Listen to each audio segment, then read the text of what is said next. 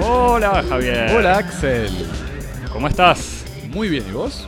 Todo muy bien, contento de empezar esta segunda temporada de Cosmópodis, volviendo a la cultura del mundo de a uno, dos o tres temas por semana, en vivos del estudio, desde el nuevo Estudio 1 en el sur de París, reunidos hoy para hablar de dos festivales de verano, el Festival de Teatro de Avignon y el Festival de Cine Documental de Lussas, y de una exposición en el MUSEM, el Museo de Civilizaciones de Europa y del Mediterráneo de Marsella. Todos temas muy estivales. Muy estivales y con el honor, el placer y la felicidad de recibir. Tenemos una invitada muy especial. Vuelve Malena al Hola, muchas gracias. Placer haberte tenido como la primera invitada de la primera temporada y primera invitada de la segunda temporada. El honor es mío. Muchas gracias por volver a Cosmo.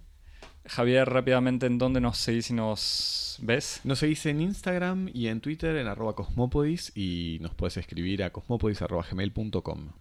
Perfecto. Bueno, Malena. Bueno, yo los voy a llevar a pasear un poco por Aviñón, donde todavía seguramente a esta altura del año se escuchan las cigarras, pero cuando estuve a, finales de julio estaban en su apogeo y, el verano estaba bien, bien, bien fresquito, pero fresquito recién estrenar, porque en Aviñón hace mucho calor. De hecho, es un festival que tiene lugar al aire libre para la mayoría de las, de las representaciones, en lugares poco convencionales, a cielo abierto y lugares excepcionales sobre todo. Em, antiguos claustros, gimnasios de escuela, el Palacio de los Papas también, para hablar de las obras que tienen lugar dentro del IN del festival, que es la, selección oficial del Festival de, de, Aviñón. Y luego está también el festival, el, el OFF, digamos, que reúne a casi 1538 espectáculos en 133 espacios distintos. Así que Aviñón durante el mes de julio se convierte realmente en la capital del, teatro y en una ciudad completamente transformada que respira, come y bebe teatro. Las calles están inundadas de afiches. De hecho, al público se lo disputan los distintos eh, actores y directores que salen a promover sus espectáculos por las calles y la ciudad eh, medieval que fue sede papal durante el siglo XIV vuelve a, respirar ese, clima un poco de saltimbanquis. Uno puede muy fácilmente imaginarse lo, que era la llegada de, una troupe de artistas o de... Mm, trovadores en aquella época. Pero hoy en día el festival, el festival de Avignon es el festival de teatro más importante de Francia, por lo menos. Y no de Europa. Claro, sino de Europa. Es un festival muy importante, no solo de teatro, realmente de artes escénicas. Se ha, ampliado, tal vez la música no está tan representada, pero la danza ocupa cada vez más un, lugar dentro del festival. Y sí, digamos que es realmente un, un foco muy importante aunque es innegable, digamos, hay, un, hay, hay, muchos festivales en Europa, pero sigue siendo una, una, enorme referencia el Festival de Aviñón y es un, un cuadro realmente excepcional porque es, es, un verdadero lujo para determinadas obras presentarse en estos espacios que son, son realmente únicos y pensar que es un, un lugar además donde casi no llueve durante un mes me tocó la única tormenta que creo que había tenido lugar en no sé cuánto tiempo en la historia del Festival de Aviñón, pero si no, eh, porque son mega producciones realmente a cielo abierto, así que no, si no, no funcionaría de otro modo. De todos modos, es, un, es problemático esto de un espacio tan sublime como es, por ejemplo, el, el Palacio de los Papas, porque indefectiblemente cualquier cosa que veas representada ahí ya de por sí se eleva a un, a un más allá de lo que estés viendo, es, es un poco difícil hacer la, la distinción entre el, material y lo que es el contexto y la experiencia como, como espectador, digamos, de estar en un, en un cuadro tan, tan subyugante y tan, tan, tan hermoso. O sea que a veces es en, en detrimento de lo que podría ser una, una apreciación, una apreciación más crítica de lo, que, de lo que se está viendo.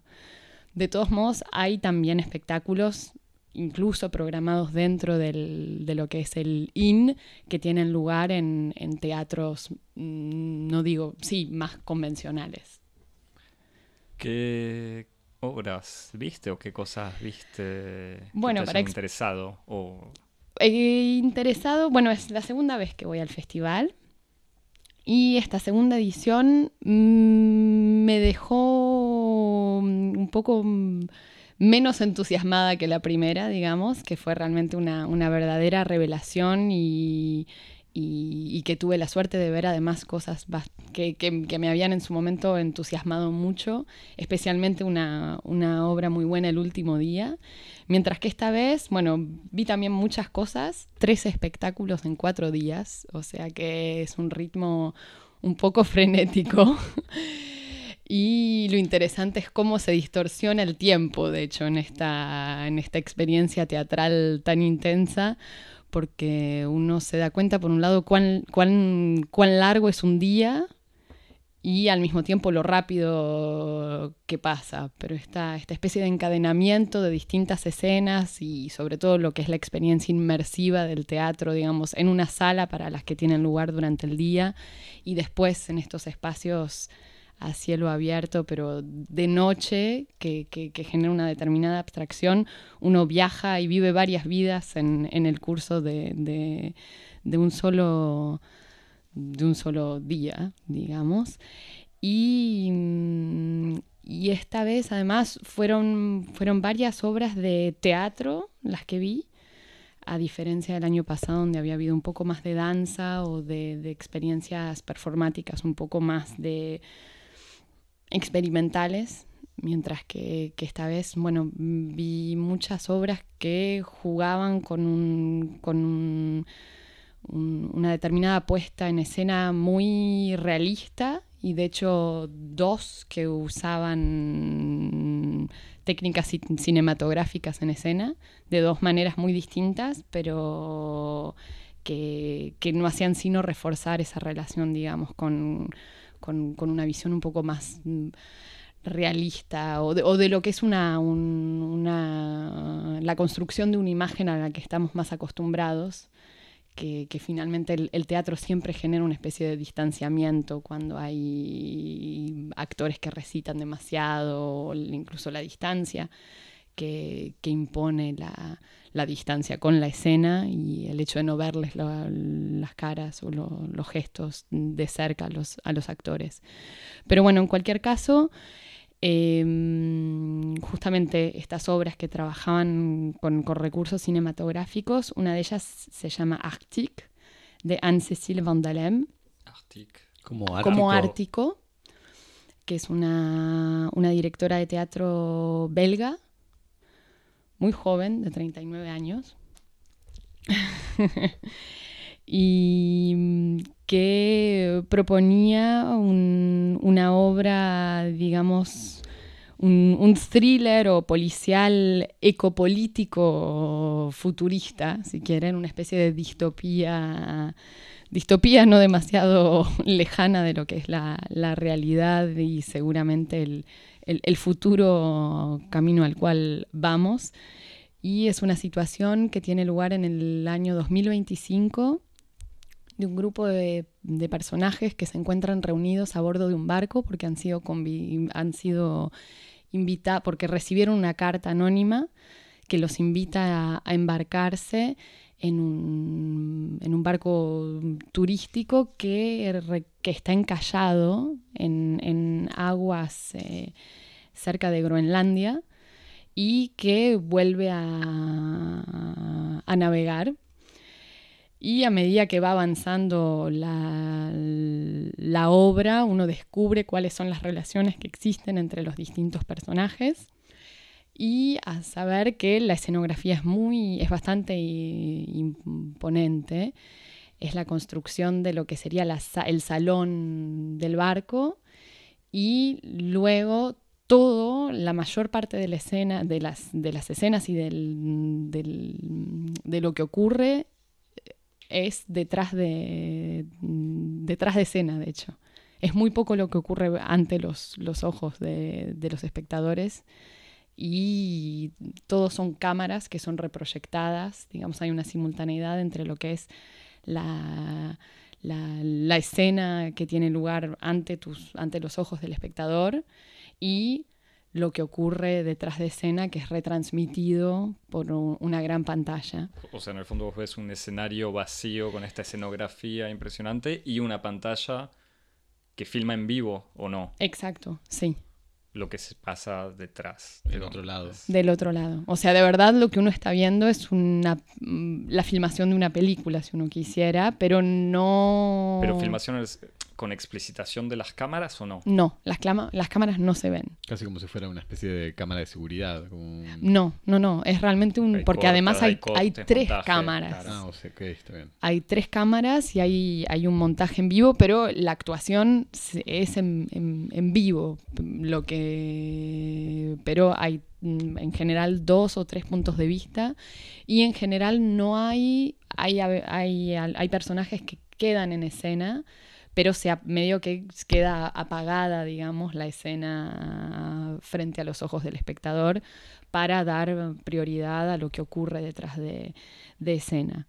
No detrás de escena, de hecho dentro del barco, porque la idea es que los personajes se internan en lo que es en lo que son las, las, profundidades o las entrañas de este, de este barco, las cabinas o, o los pasillos.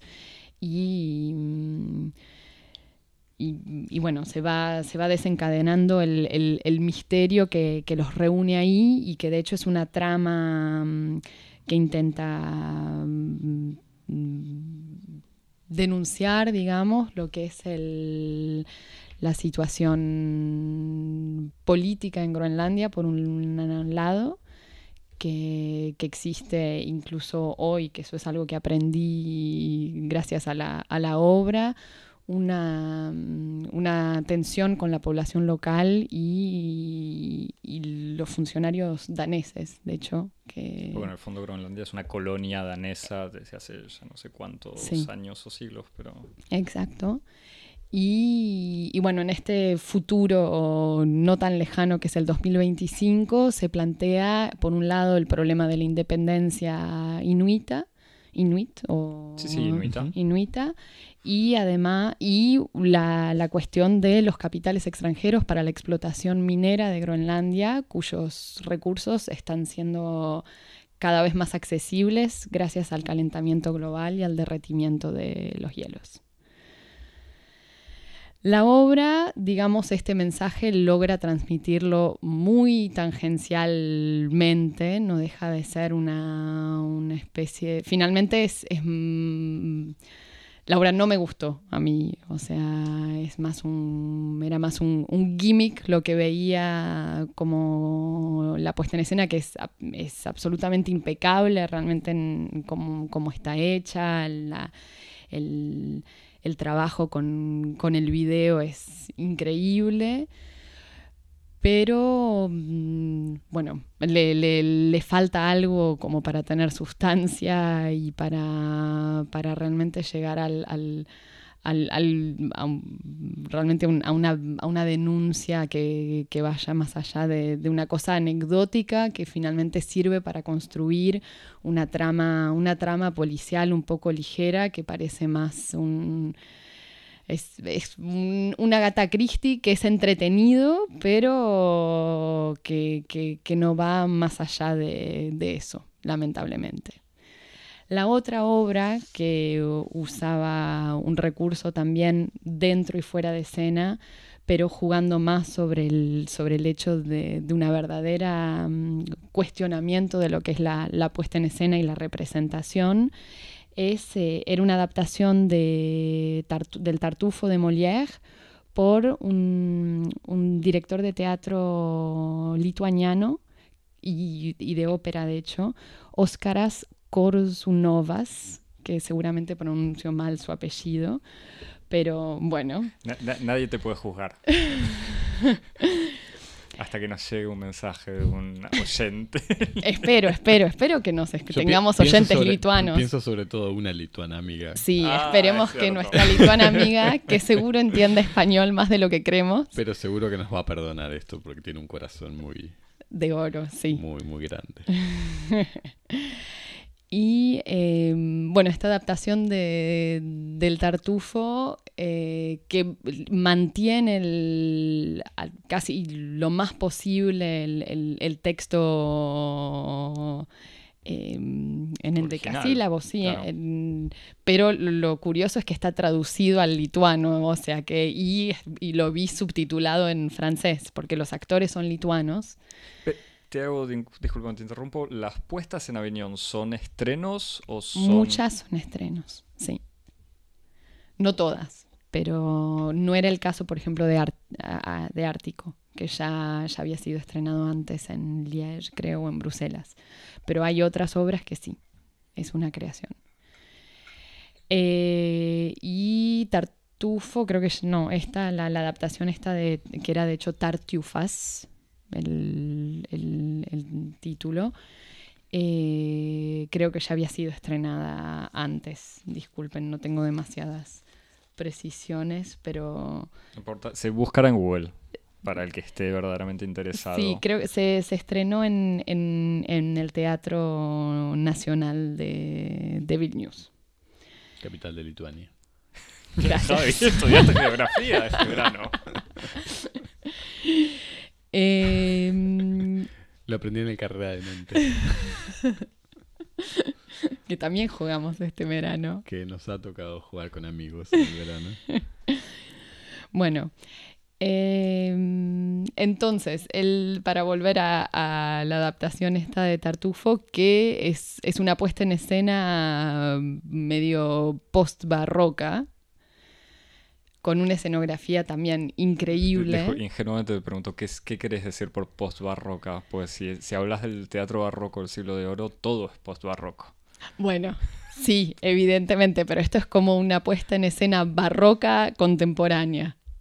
Es como el barroco, una reinterpretación de lo que ser- sería el barroco hoy. O sea, contra el minimalismo que puede existir. De hecho, vi otra obra hablando de minimalismo y austeridad de Ivo Vanove, este, pero bueno, no, no, no quería entrar en esos detalles, pero bueno, ese era el ejemplo perfecto de lo que puede ser el minimalismo escénico y, y mientras que esto es realmente una, una, una obra muy cargada, con mucha, mucha información visual, digamos, escenográfica, donde cada uno de los elementos que está, que está en, en escena quiere decir algo. Y, y además estéticamente hay una, una, una cosa muy cargada y, y asume absolutamente, digamos, el, el- el texto barroco, si querés. Además de que, bueno, no, no, no deja de, de- de poner en escena el, el fundamento, digamos, barroco por excelencia, que es esta especie de, de- trabajo sobre la especularidad del mundo, sobre en, en- en escena, digamos. Y cuestionar esto. Y al integrarlo del cine, en el fondo es... Sí, que ahí, bueno, los actores se asumen al principio de la obra, que de hecho empieza tras bambalinas, uno tendría la impresión de que está viendo a los actores y no a los personajes, y luego te das cuenta de que, bueno, hay una, una indefinición permanente durante toda la obra en lo que es el actor, el personaje, las entradas, las salidas, de hecho, muchas de las entradas y salidas no se hacen solamente entre las, eh, digamos, el fuera de escena o, las bambalinas, sino también dentro y fuera del teatro, que de hecho es un teatro que está en las afueras de Aviñón, que es medio un, un teatro no prefabricado, porque está bastante asentado, pero que debe funcionar el resto del año como un centro de convenciones. Así que están medio en el medio de la nada y salían y entraban con la autopista al lado, o sea, y todo eso se filma y se ve, pero al camarógrafo uno lo ve.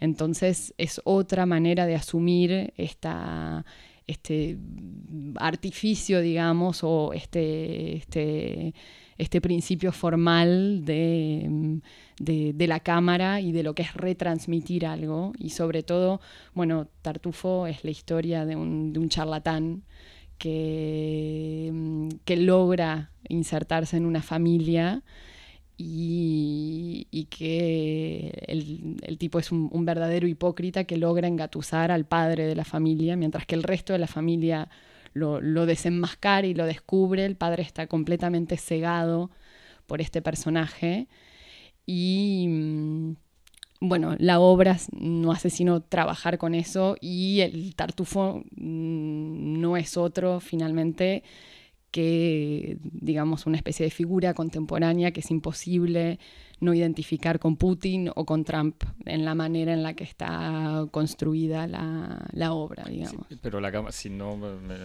hago una especie de interpretación medio obvia, pero además con la cámara como lo que sería si el teatro o si la vida era teatro, ahora es todo campo. O sea, es un sí. teatro filmado todo. Ahora Sí. el, el teatro es la tele. Claro, no, no, pero ¿qué es eso? Es como ahora seguimos poniendo en escena todo, pero está filmado o fotos eh, en Instagram o lo que sea, digamos. Sí, sí, sí. Y es, esta, esta cosa donde finalmente, porque además, bueno, la obra es súper, es, eh, tiene momentos de, de, mucha comicidad, tienen también momentos muy burdos, o sea, trabajan mucho con lo que es eh, el, el, humor llevado a un punto de, de, de cierto digamos, de desagrado, hay algo desagradable y es, o sea, es insoportable, los personajes son todos insoportables y hay una cosa muy, muy irritante en la manera en la que la obra está montada, que es absolutamente adrede, pero...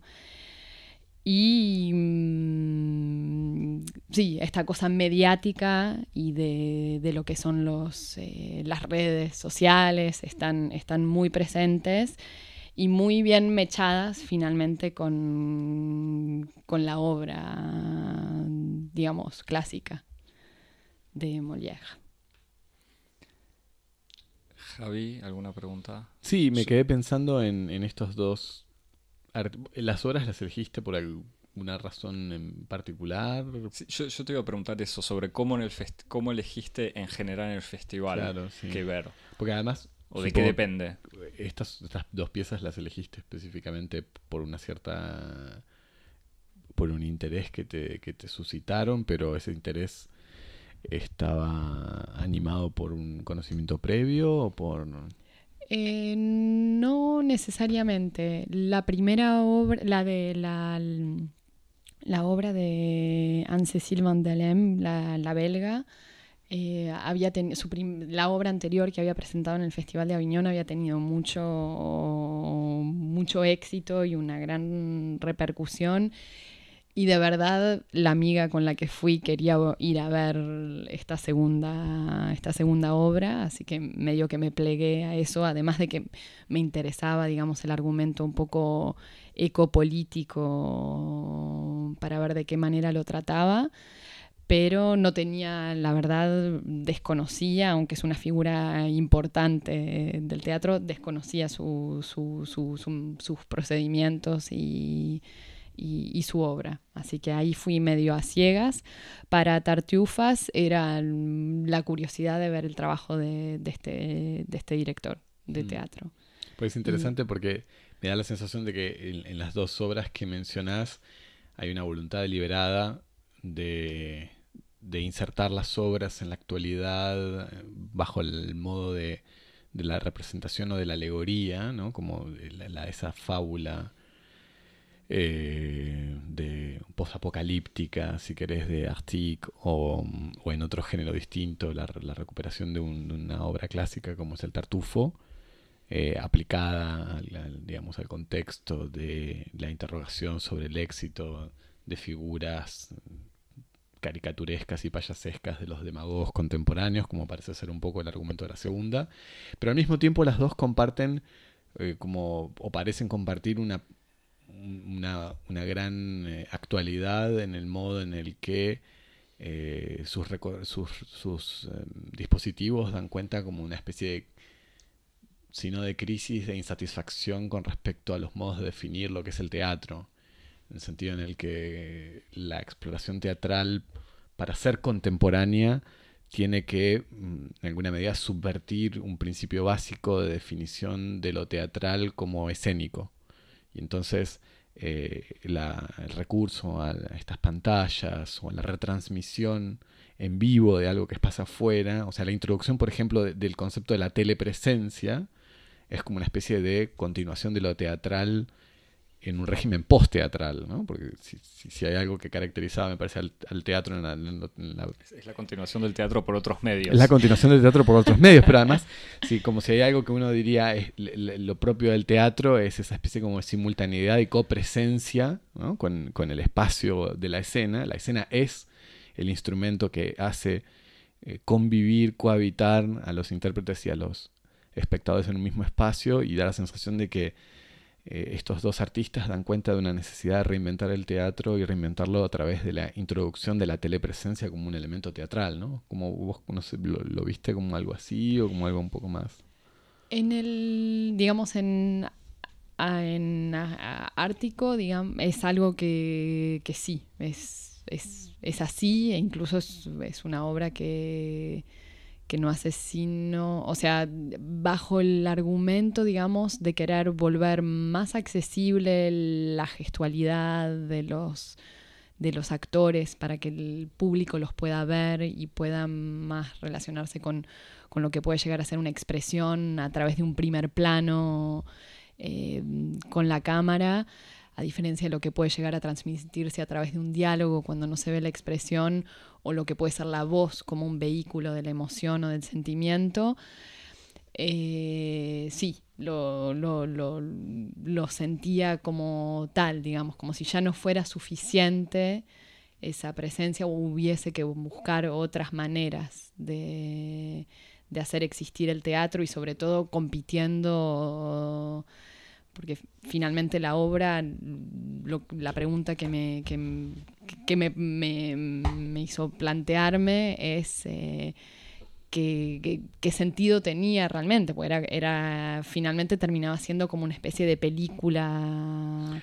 Bueno, pero lo que, eso es que es muy interesante lo que decís, porque eh, si, entiendo bien, eh, recurrir a técnicas casi si no cinematográficas, televisivas, tiene que ver con, esta especie como de cambio en, una cierta educación, en una pedagogía de, la sensibilidad eh, contemporánea, dominada absolutamente por, por la televisión, en donde, como vos decís, la gente se siente más cerca de una historia a través de recursos como un primer plano, que de la presencia física de los actores. Si, en otro momento, es un experimento mental o una, conjetura de mi parte, las primeras personas que veían la tele decían, ah, pero esto que estoy viendo está muerto porque no estoy viendo al actor, eh, y en esa pedagogía de la, sensibilidad, eh, la cercanía no estaba medida por una cercanía visual, sino por la copresencia con los actores. Hoy parece que esa relación está invertida, ¿no? Como estar cerca de un personaje es como vos decís, un primer plano, eh, una, una, un montaje visual o algo por el estilo, y la copresencia es algo accesorio. La copresencia no es garantía de la, de la cercanía. igual cuando decías que es el argumento de la, de la directora, ¿Es, algo que está explícito en, algún lado, en el material que sí, acompaña la obra? Sí, es una entrevista justamente que en, una pequeña una entrevista hace referencia, digamos, a, a eso. Digamos, que, que, que eso le, le, permite finalmente apoyar más todavía la, la, la, presencia o lo que puede ser el, el cuerpo de los actores hablando pero al mismo tiempo está todo tan estetizado y la imagen está tan trabajada que no haces, o sea, a, mí no me, no, hacía sino resaltarme la idea de que, bueno, eso estaba todo retrabajado después y hasta te medio que te haces la pregunta de si lo que ocurre detrás no está ya filmado de antemano porque es tan perfecto e impecable. El dispositivo es realmente, es, una proeza técnica la obra. Como la sospecha del D-Shock no, es que yo, pensaba en los recitales, en la gente que va a un recital y se queda y pasa el recital mirando la pantalla gigante que retransmite, como en el fondo, hmm. que, te queda de... Pero bueno, entiendo también que ver a un hombrecito de lejos gritando, tocando la guitarra, no lo ves tampoco.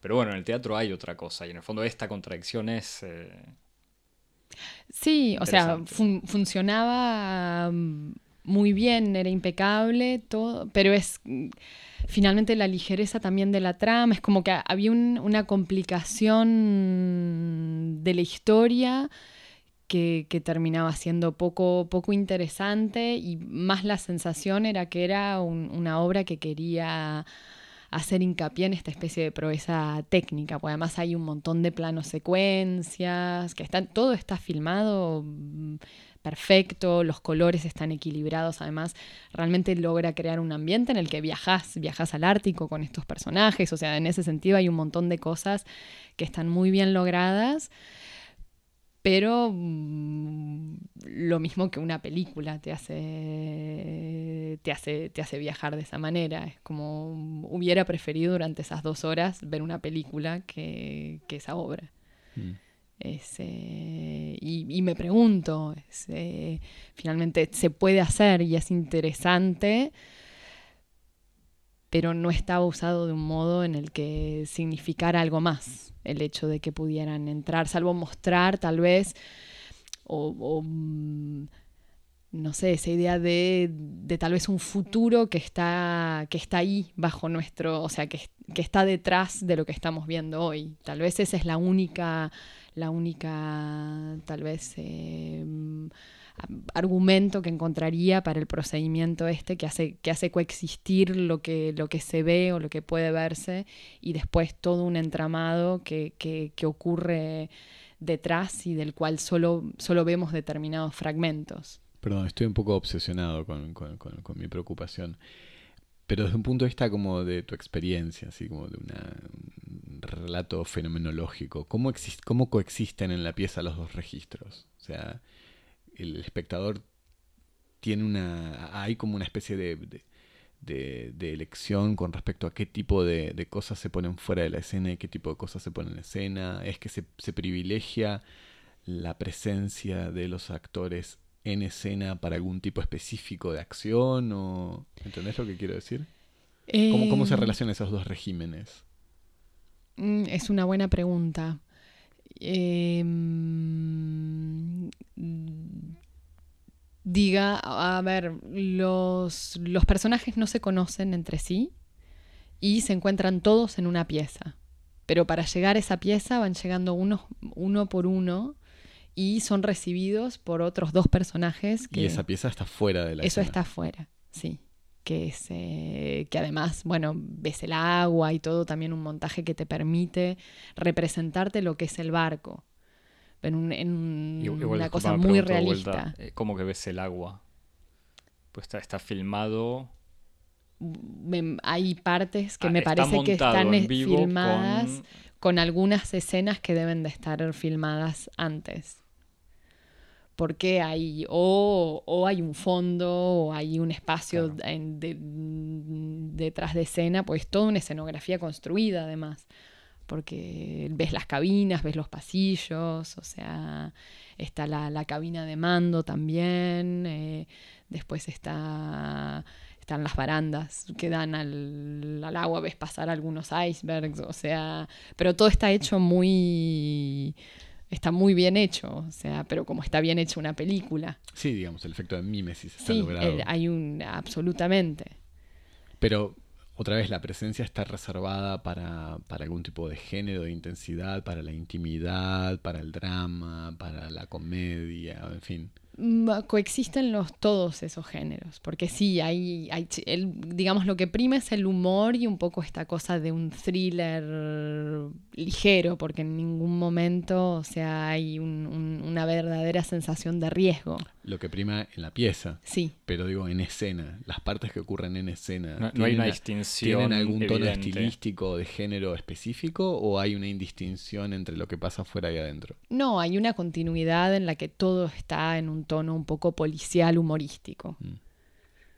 como es realmente mm, el- el- la peli del, sobre el Orient Ex- Express que se hizo Claro, hace yo poco. pensaba en eso, es como una casi una referencia obvia. Sí. Uno piensa thriller, un espacio cerrado. O sea que esa partición no está justificada por un por un criterio específicamente dramático. Lo que le permite es aislar a los personajes, porque el- quienes desaparecen fuera de escena, quienes están en escena no los escuchan, entonces permite trabajar con la intriga de otro modo y que uno vaya descubriendo distintas cosas. O sea que la telepresencia es un instrumento para la omnisciencia del espectador. Exacto, sí. Claro, pero, se- pero cayendo en como si- si- sin poner en duda ese realismo de, ay, ¿por qué no lo...? Claro, ¿cómo hace para no escucharlo? Cosas que en realidad uno en el teatro acepta. O que sea, claro, que si alguien habla de costado claro. y uno dice no lo escuchó, pero todo sí. Sí, pero porque uno construye, el, de- di- separa el espacio de otro modo.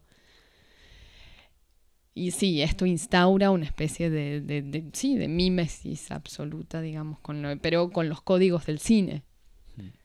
Entonces, mientras que la otra, la otra puesta en escena es, se, se asume como una obra de teatro plenamente y la cámara, de hecho la calidad de la imagen es siempre menos nítida que lo que se ve. Hay un juego con primeros planos pero muy grotescos y que además las, imágenes de la cámara están siempre en blanco y negro. O sea que es, más una cosa como de telerrealidad o de, mm, de, de selfies incluso, como si se tratara de, de- de una cámara de celular, de hecho con la que uno se filma.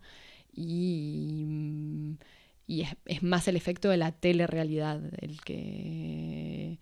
Y, y que está relacionado, está en el mismo plano que la acción, porque siguen, pero por ejemplo no hablan en endecasílabos cuando están en tras bambalinas. Hmm.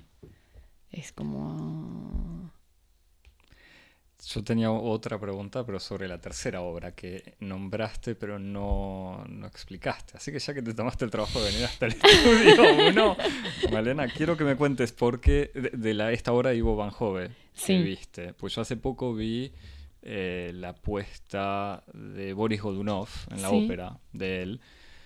Eh, así que quiero que me cuentes cómo fue y veo. Porque justamente acá era un escenario bastante minimalista, con una especie de escalera que atravesaba desde un subsuelo hasta un primer piso, que era lo único que había en el escenario, y había tres pantallas, una especie de gran pantalla. No, sí, tres pantallas, digamos, que rodeaban al escenario, pero había un uso del video. O sea, era una apuesta que podría haber sido espectacular.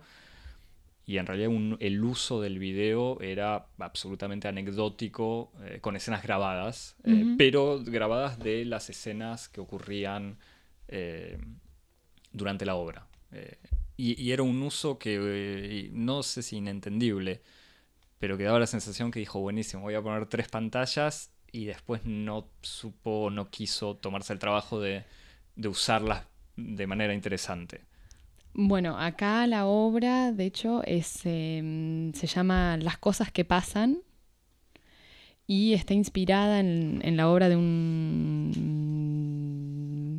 de un escritor mm, neerlandés que se llama Louis Couperus, que yo no conocía, y es un drama familiar, es realmente una, una, una, una verdadera tragedia a partir de un secreto dentro de una familia y que se va, bueno, se va revelando a lo largo de toda la obra y explora todas las tensiones dentro de la familia a raíz sobre todo del casamiento del, del hijo más joven de no del nieto más joven digamos de, del- de la pareja que es medio la, la- la raíz del, del mal es una obra extremadamente protestante y eso es lo- era lo más interesante Em, y la puesta en escena era, es absolutamente sublime.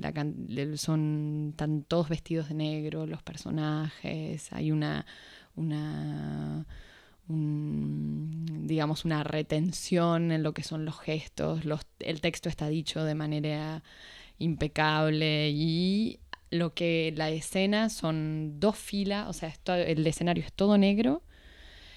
Hay dos, además esto estaba en una de las, en el, en la, en la cour, en la, El patio en los el papas. patio, en el patio de una, de una escuela, de un antiguo liceo. No, no era el patio de No, los claro, papas. pero en el patio del, del Palacio de los Papas también hay obras en general. Sí, Claro, sí, sí, sí, sí. Pero bueno, esto sería un equivalente, o sea, no un equivalente porque no era el Palacio de los Papas, pero era igual una in- arquitectura increíble. Y eh, tenías, de hecho vos te instalabas en tu asiento y te dabas cuenta de que lo que era el fondo del... El, el fondo de la escena era un espejo. O sea que toda... Todo... Bueno, en Boris Godunov también había algo así.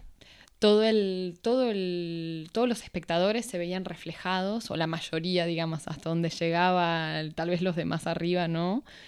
O sea que vos te veías en el, en, en el fondo de la escena, mirando la escena. Y después la escenografía eran simplemente dos filas de sillas enfrentadas que digamos estaban perpendiculares a lo que serían las sillas del público y en el medio había creo una mesa u otras dos. Así que lo único co- que había era este enorme espejo y eh, después había unas telas a los costados, pero que bueno, eran un poco anecdóticas. Y, em, y es un teatro de texto durante dos horas y media en la que te van contando toda, toda la historia y toda esta trama familiar, aunque ahora recordándola hay un momento en la que les, cuando hay un cambio de escena, de hecho, y se van de los Países Bajos, porque también está toda esa, esa cosa de lo que es realmente el carácter y lo que es la, la psicología de un pueblo. O sea, es una. la- el, el texto trabaja sobre eso y, y también el, el director es lo que, lo que trata de. Me parece mm, lo que, lo, que busca formular también, aunque es un poco problemático eso hoy, tal vez hablar de, de lo que es el carácter de un, de un pueblo como tal, pero está, se van, la pareja joven se va de luna de miel a- al sur de Francia o a Italia, ya no me acuerdo, y ahí hay un cambio, el espejo se da vuelta y se convierte en una pantalla sobre la cual se proyecta, de hecho, el paseo de los ingleses en Niza. Pero es una cosa que queda muy kitsch con respecto a todo lo que es el resto de la puesta en escena y, y un uso muy, muy medido de lo que son todos los, eh, todos los, los elementos escenográficos. Así que pero sería demasiado entrar en los detalles de Ivo. Bueno, me puedo- si querés podemos seguir ah, hablando de... Pero... Le, le aproximaremos otro. Te, te invitaremos de nuevo durante, durante la temporada. Muy bien. Pronto será el Festival de Otoño. me Claro, por eso Sí. no nos Me faltarán parece que- que- ocasiones para ver teatro que vamos a o tener una excusa escénicas. para solicitar la Malena otra vez.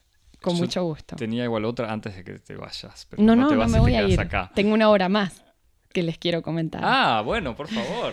Bueno, entonces yo tengo una pregunta, pero por favor continúa y... No, no, adelante, No, adelante. si bailaste en el puente. Ah, no, no, no. De hecho, no subí nunca al puente, porque hay que pagar una entrada. Y Ah. siempre ando corriendo de acá para allá. Lo que sí, como fui a un, a un circo del otro lado en una de las islas que está, que está justo enfrente de Aviñón y desde la cual tenés una vista privilegiada del puente, es, eh, se, lo, se lo ve muy bien. El puente al cual le falta la mitad para llegar a la otra orilla. Así que. Y, y que como le contaba Javier, esto no tiene nada que ver, pero es para dejarte respirar, la melodía de la canción sobre el puente de Aviñón en francés es diferente. Ah. Es- o sea, la letra es muy parecida, pero en realidad los, no, no es exactamente igual. Y lo, lo pondremos en internet eh, para evitar que alguno de los tres cante. eh, Sí, sí. Esa es una Acá. buena idea para Twitter. Claro. bueno, ¿y la cuarta obra? No, es la tercera. Bueno, la sí, la cuarta. cuarta. Es, eh, es de hecho la obra que más me, me gustó. Después vi obras más chicas que me gustaron mucho, pero bueno, de- eran tres espectáculos, así que imposible hablar de todos. Es eh, Estación Seca, se llama de Fiamenard, Saison Sec, Sèche, perdón. Y em, es otro enorme dispositivo escenográfico pero acá es finalmente la escenografía es una parte mm, una parte que, que actúa activamente digamos dentro de, de la escena es un agente más un actor más dentro de- del espectáculo. Y eh, es una obra con siete, siete mujeres o lo que empiezan siendo siete mujeres en escena. Y em, y es, bueno, un, un dispositivo donde el- hay, bueno, es una construcción blanca, muy prístina y hasta casi de laboratorio, con eh, muros blancos y un cielo raso que sube y baja, de hecho. Y em, los, eh, estos siete, esto, estas siete personas o evolucionan en ese, en ese, en ese espacio y se van transformando. O sea, la primera es el, la obra comienza con el, el cielo raso casi a ras del piso, donde ves a los personajes absolutamente aplastados por el cielo raso y em, la, mm, bueno, los resúmenes de la obra hablan de, estos personajes como unas especies de ratas de laboratorio, pues, y, y hay una, una imagen que se construye, digamos, uno no puede sino ver una especie de, imagen de internado o de hospital.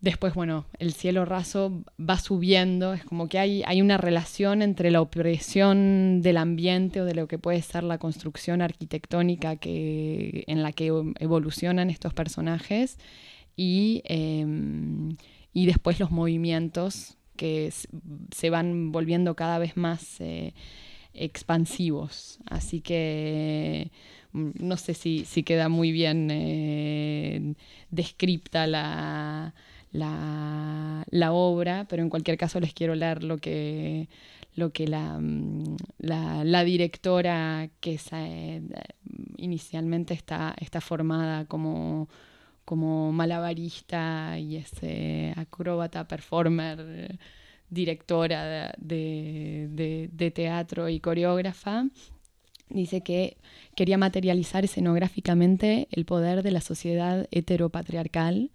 Dibujé para Saison Sèche un espacio blanco con paredes muy altas y un cielo raso, un techo que sube y baja. En su punto culminante deja aparecer unas ballesteras, unas endijas, y hay siete mujeres que están aplastadas por este cielo, que terminan por apropiarse de los atavios de la masculinidad a través de los códigos del drag queen para desestabilizar la escenografía y escaparse. Bueno, no, no, es muy extraño. Re- Tendríamos que buscar algunos videos, pero es una obra que trabaja mucho sobre la cuestión de la indefinición y sobre todo sobre lo que es finalmente un intento de, de hacer trastabillar y desmoronarse una superestructura, digamos, patriarcal en la cual, y, que asume en la obra realmente un- una cosa arquitectónica muy imponente. La obra es mm, bastante violenta, mm, visualmente, digamos, evoca rituales, hay además un- una marcha, una marcha militar y estas siete mujeres que empiezan claramente identificadas como siete mujeres evolucionan a un espacio en el que de repente, bueno, atraviesan distintos, distintas, eh, distintas identidades o formas. eh, en la que mm, formas medio intermedias, en las que es imposible definirlas eh, en términos de, de, género, hasta que, bueno, asumen estas identidades medio masculinas y finalmente vuelven a aparecer desnudas en escena y destruyendo completamente la escenografía que termina completamente derruida y en, en, ruinas, además de que invade la escena toda una especie de líquido negro que termina, o sea, lo que comenzó siendo una superficie completamente lisa, blanca y casi con luces de laboratorio, o sea, termina, termina hecha pedazos, o sea, y ves las entrañas mismas, digamos, de, de la estructura. ¿Hay diálogo? No, no, no. Es una obra exclusivamente física y visual, digamos. Hay, es, es, muy física. Bailan, bailan, se mueven. Bailar tal vez no es el... Pero hay, hay un trabajo sobre lo que es la, la corporalidad y la presencia de esos cuerpos en, en escena. Y... Eh, retomo las palabras de, de que dice, bueno, esta indefinición entre hombres y mujeres, em, perdón, no, no, no es esto lo que les quería leer. Ah, es esto. Saison Sèche es un diálogo con una escenografía que ya no reconoce su propia absurdidad, sus propios códigos y que parte eh, y que se mantiene con la usurpación y la mentira. ¿Quién no ha visto a alguien desmoronarse por no soportar ya su propia mentira? Propongo un coming out del patriarcado, los muros que, que constituyen el decorado van a perder su consistencia, su solidez, se van a ablandar, supuran, se destripan. Las mujeres que los atraviesan harán desmoronarse esta sociedad patriarcal que ya no soporta su propia imagen, su pornografía. Y para la anécdota, la, obra, la obra esta está identificada, porque todas las obras del festival, por lo menos dentro del INE, están identificadas por, por género, digamos, teatro, danza, música, performance. Y el, el, se ve que el comité del, del festival decidió definirla a esta, a esta obra bajo la rúbrica indisciplina. Que, supongo que es una ad hoc. O sea, sí, sí, sí. A lo cual la, la, directora um, reacciona diciendo, esto significa al mismo tiempo no tener disciplina y no seguir la norma. No me reconozco en esta etiqueta o bien me corresponde demasiado bien esta etiqueta. Pero acaso va a perseguirme toda la vida el hecho de ser transgénero, porque además es, es imaginar una categoría que fuera como una especie dentro de la sociedad es un error absoluto. Claro, es que ese es el detalle que iba a agregar, o sea, sin conocer mucho, pero por, por lo que leí, que, mm, o sea, no es anecdótico en, todo lo que representa esta obra. Fia Menard, la directora, eh, nació, como dice Wikipedia, nació Philippe Menard y no sé exactamente cómo es, pero tiene una... Eh, hizo su cambio de, género, por lo menos, o no. Sí, sí, sí. A ella le gusta más decir hizo su camino en el cuerpo, en el cuerpo masculino y ahora hace su experiencia en siendo una mujer. Y de hecho, bueno, muchas de sus obras trabajan sobre la cuestión de la metamorfosis y de lo que es una transformación y trabajando sobre estas cuestiones de, de, lo que puede ser un matiz o un, digamos, distintas zonas grises pero es alguien que se asume, o sea, sin querer entrar en una, dualidad, como trabaja sobre la cuestión feminista también de un modo en el que, bueno, tal vez la, la, manera de realmente poder aceptar una multiplicidad es pensarse la humanidad como una y no, no seguir en esta, en este doble en esta doble definición. Me miran así como si. No, si tienes alguna pregunta para. Sí, no, me, me llama la atención el dispositivo escénico que, que, que, que describís. El, estas paredes altas con unas ballesteras, con unas, ve- unas ventanas, unas endijas, casi me atrevo a decir unas... este, Pa- Para los que no son especialistas de arquitectura medieval, arquitectura militar medieval, como sí somos nosotros tres, las... eh, ¿Cómo las llamamos? ballesteras. Las Ballesteras. ballesteras, eh, que tienen distintos nombres, son esas endijas en los fuertes, en las torres en los... Son Las murallas Son en- hendiduras. Claro, Sí. eso, Este, hendiduras. Ahí está por donde los eh, Se tiraban las flechas. o ballesteros podían defender un fuerte o algo así. Este, estas... este, Es que en francés se dice meurtrière, claro. o sea, asesinas. asesinas. Este, este, esta este muro con estas hendiduras, ¿qué posición tienen con respecto al, público? Solo se ¿Son pueden... el fondo de la escena? No, o- no, no. Es parte de la construcción y se ven únicamente cuando el cielo raso que comienza realmente a...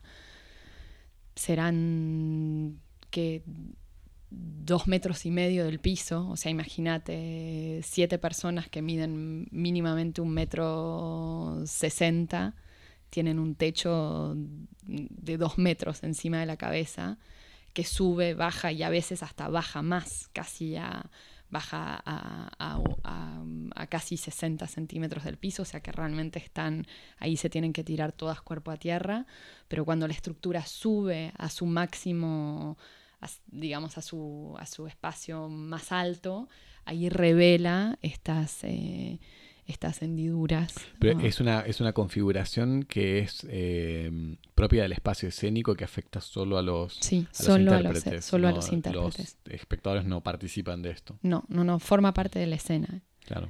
y están muy, muy arriba y al- en la última escena de ahí empieza a chorrear un líquido negro y agua, que es la que termina, junto con la ayuda de las, de las mm, performers, destruyendo toda la escena, que es- no es sino cartón pintado Hmm. o cartón ¿Y blanco estas, más ¿Y que estas hendiduras, estas ventanas, tienen alguna función específica o...? es de la cual empiezan a chorrear Ah, Sí, el líquido negro, que es como una especie de brea. O sea, es una pintura negra, líquida, pero que después se va espesando cada vez más. Hmm. Sí, no, me, me- me hacía pensar a, a otra obra que, que vi y en donde la configuración espacial tiene mucho que ver con, como con el, el alegato mm, ético-estético de la obra, que es una, una puesta en escena de, de fin de partida de Beckett de Tania Bruguera en el Teatro de los Amontiers en Nanterre.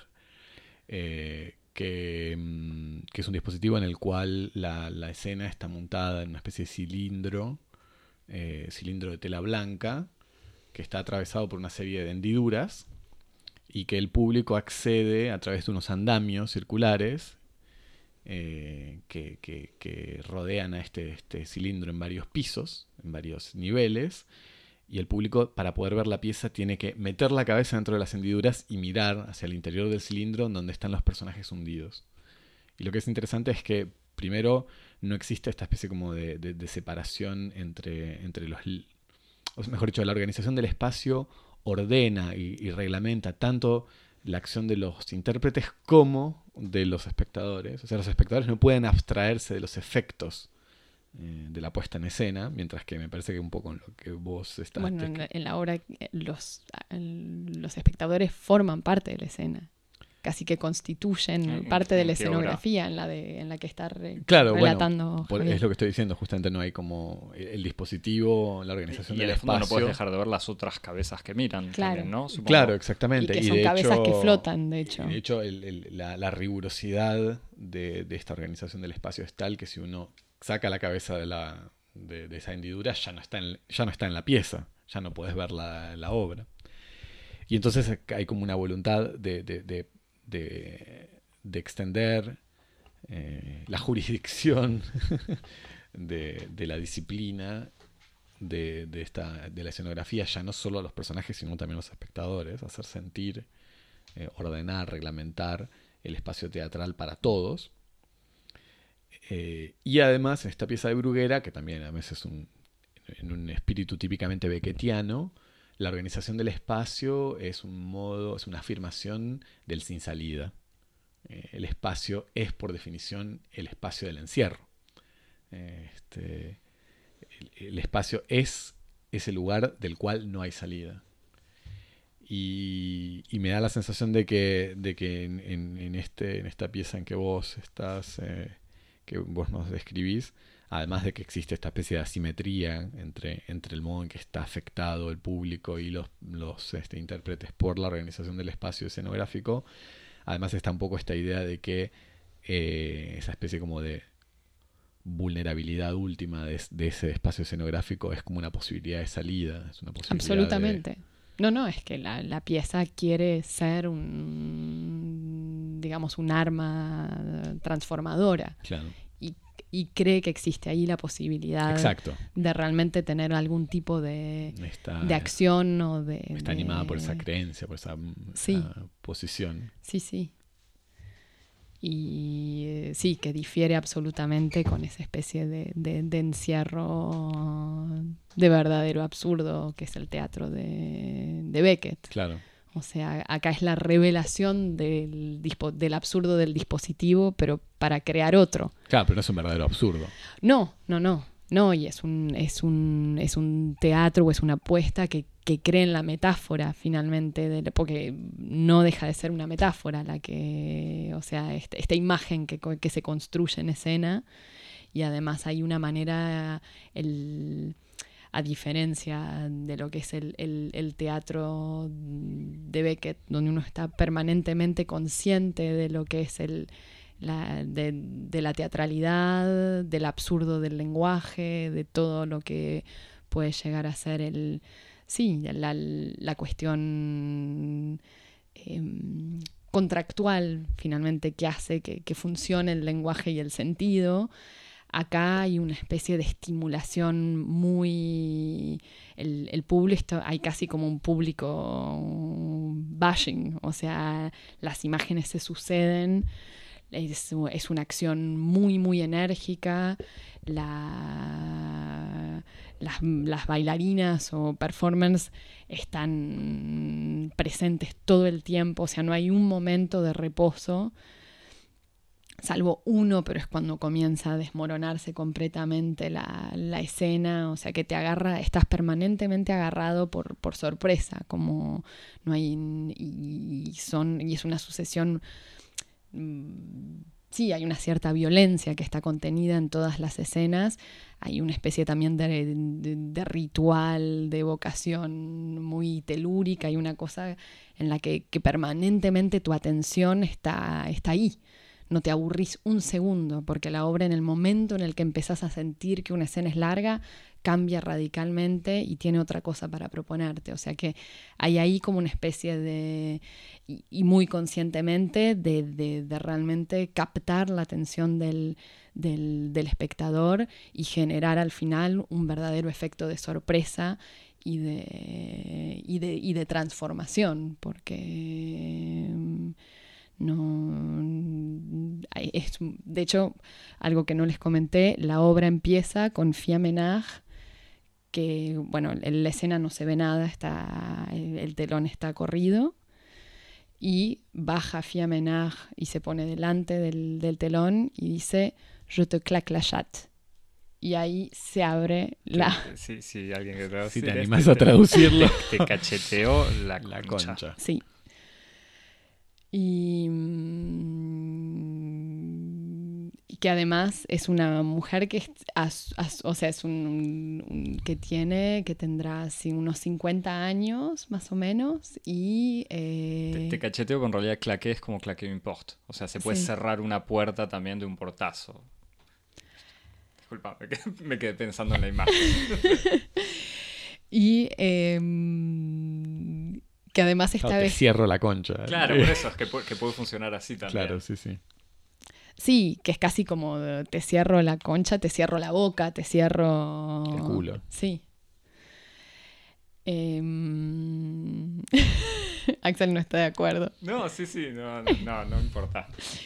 Los debates de traducción son siempre los más intensos acá. no, pero además es una señora que tiene un aspecto muy angelical.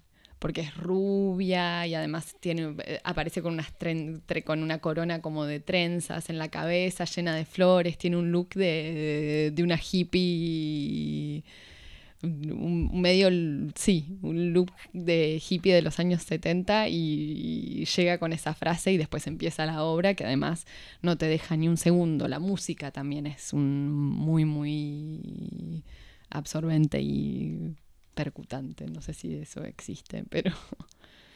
¿Cuánto dura la obra? Dura una hora.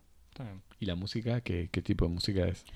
Mm, medio música industrial. Mm, y después hay un momento con una marcha que ahora no me acuerdo si hay música o es simplemente el ruido de los pasos de la, mm. de, la marcha que hacen las, las, las siete, siete mujeres transformadas ya en, en, hombres, de hecho, porque están, están vestidas de hombres y se opera una verdadera transformación donde ya, ya no ves a las chicas del principio, ni a estas, eh, digamos, seres después un poco intermedios, donde ya no, no, las identificas, sino que ahí, ahí se opera una verdadera transformación.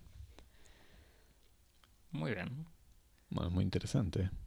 No, vamos los tres el año que viene, Malena. ¿eh? Por favor, con mucho sí, gusto. Cosmopodis hace una gira, así gira de verano por el sur de Francia, que no está tan mal después de todo. Pasamos al segundo bloque. Dale, fin de la primera parte.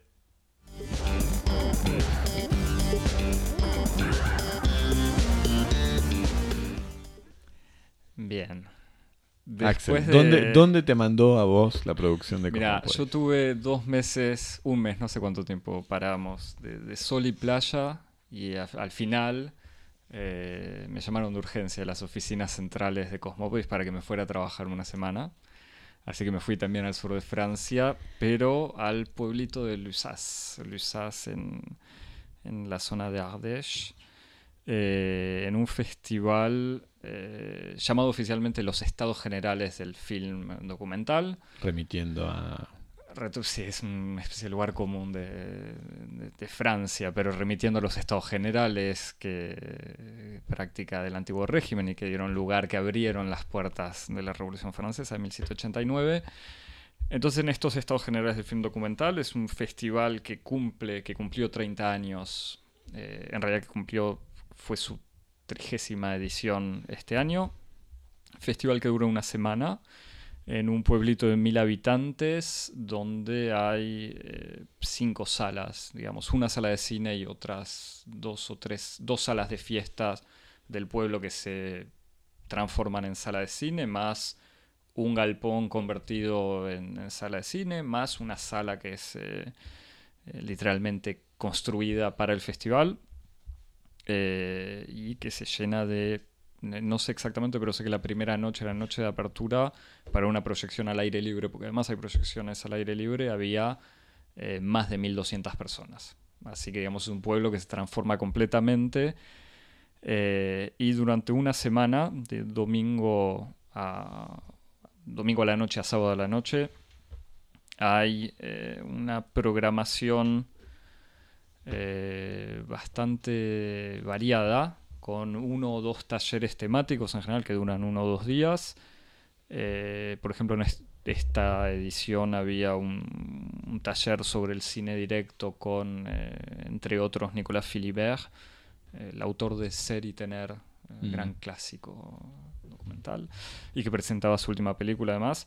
una selección oficial eh, hecha por programadores que en general están uno o dos años. Dos programaciones eh, que corresponden a diferentes países, una sobre la historia de un país y otra sobre el, cine actual de otro lugar. Eh, una pequeña retrospectiva sobre algún autor, en este caso oh, eran tres autoras y en los últimos años se siempre en presencia de estos autores invitados, así que también hay debates interesantes y además otras pequeñas selecciones. En cada sala o sea, hay cinco o seis salas. Hay tres sesiones, mañana, tarde y noche, eh, que en general duran tres horas, o sea, con más de una película. Así que, Malena, cuando decías ritmo frenético por tus tres días de festival, me reí internamente. Eh, acá es un festival que es un pueblito donde no hay nada, o sea, hay gente que va a pasear o al río quizás, eh, pero si no, no hay nada. O sea, lo único que hay para hacer es ver películas y charlar de documental. Así que en realidad el gran dilema a veces es que, cómo elegir lo que uno va a ver. Y por eso te preguntaba cómo, cómo habías hecho vos tus... cómo habías seleccionado. Y por experiencia también otra cosa que decías me, pareció graciosa. Ya es la cuarta vez que voy a, a. Eh, la primera vez fue fascinación absoluta. La segunda vez fue decepción. Así que me parece que tiene que ver más con un contraste entre la primera y la segunda vez que con... También puede ser que haya sido menos bueno y que mi segunda vez en Luisaz también haya sido verdaderamente decepcionante, pero hay que claro, es como un pico la primera vez, una decepción la segunda y una vuelta, un regreso a la normalidad en la tercera. Muy hegeliano todo esto. es, así, Javi. en el fondo es, lo que somos.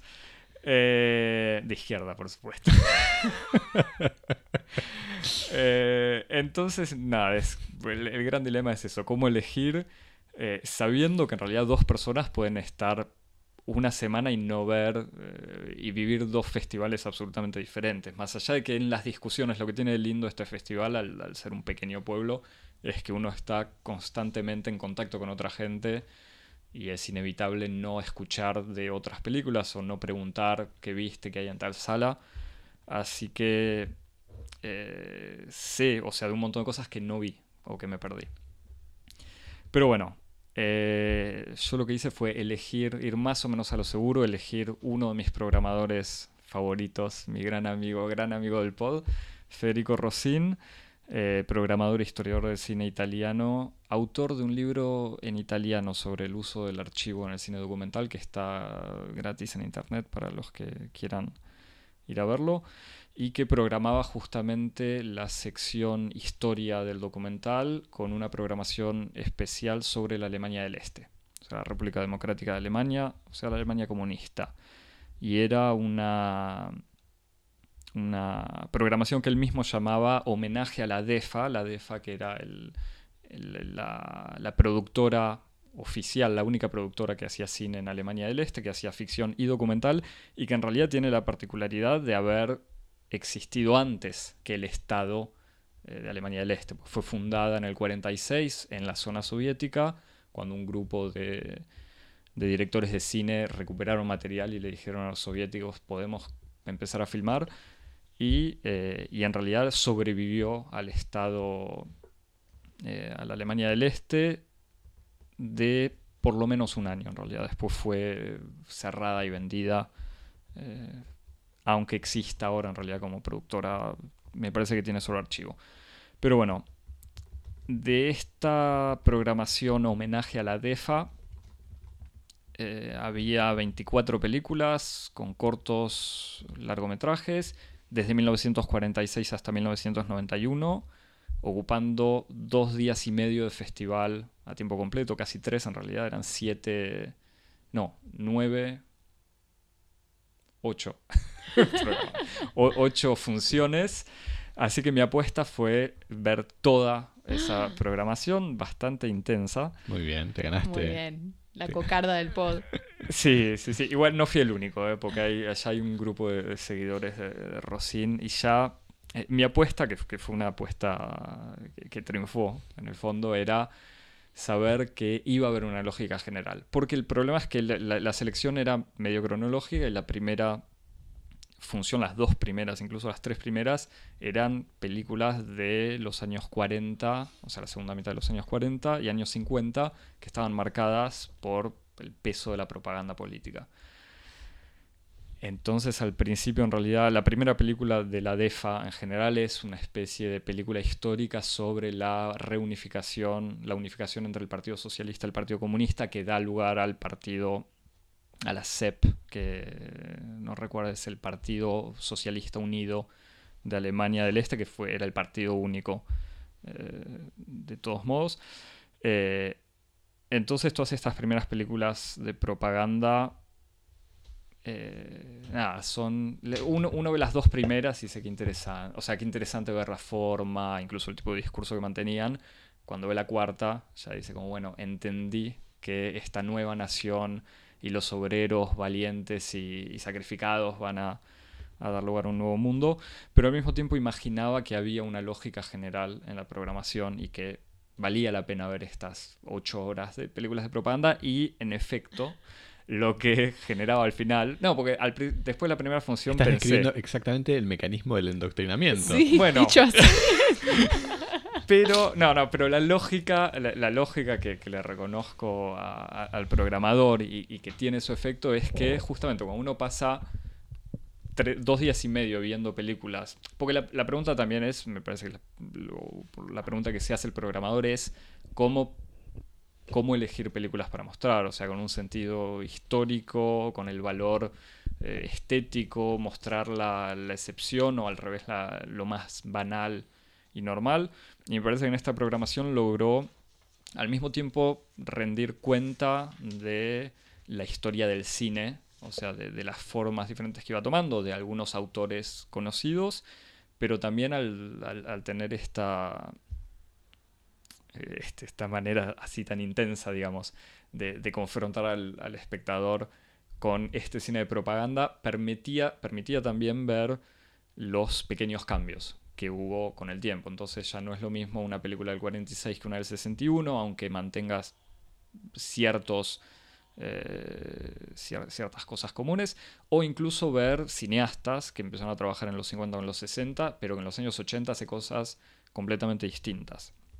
Y entonces se puede percibir eh, de una manera bastante interesante los pequeños cambios sutiles en la forma, en los temas, en la relación con la gente.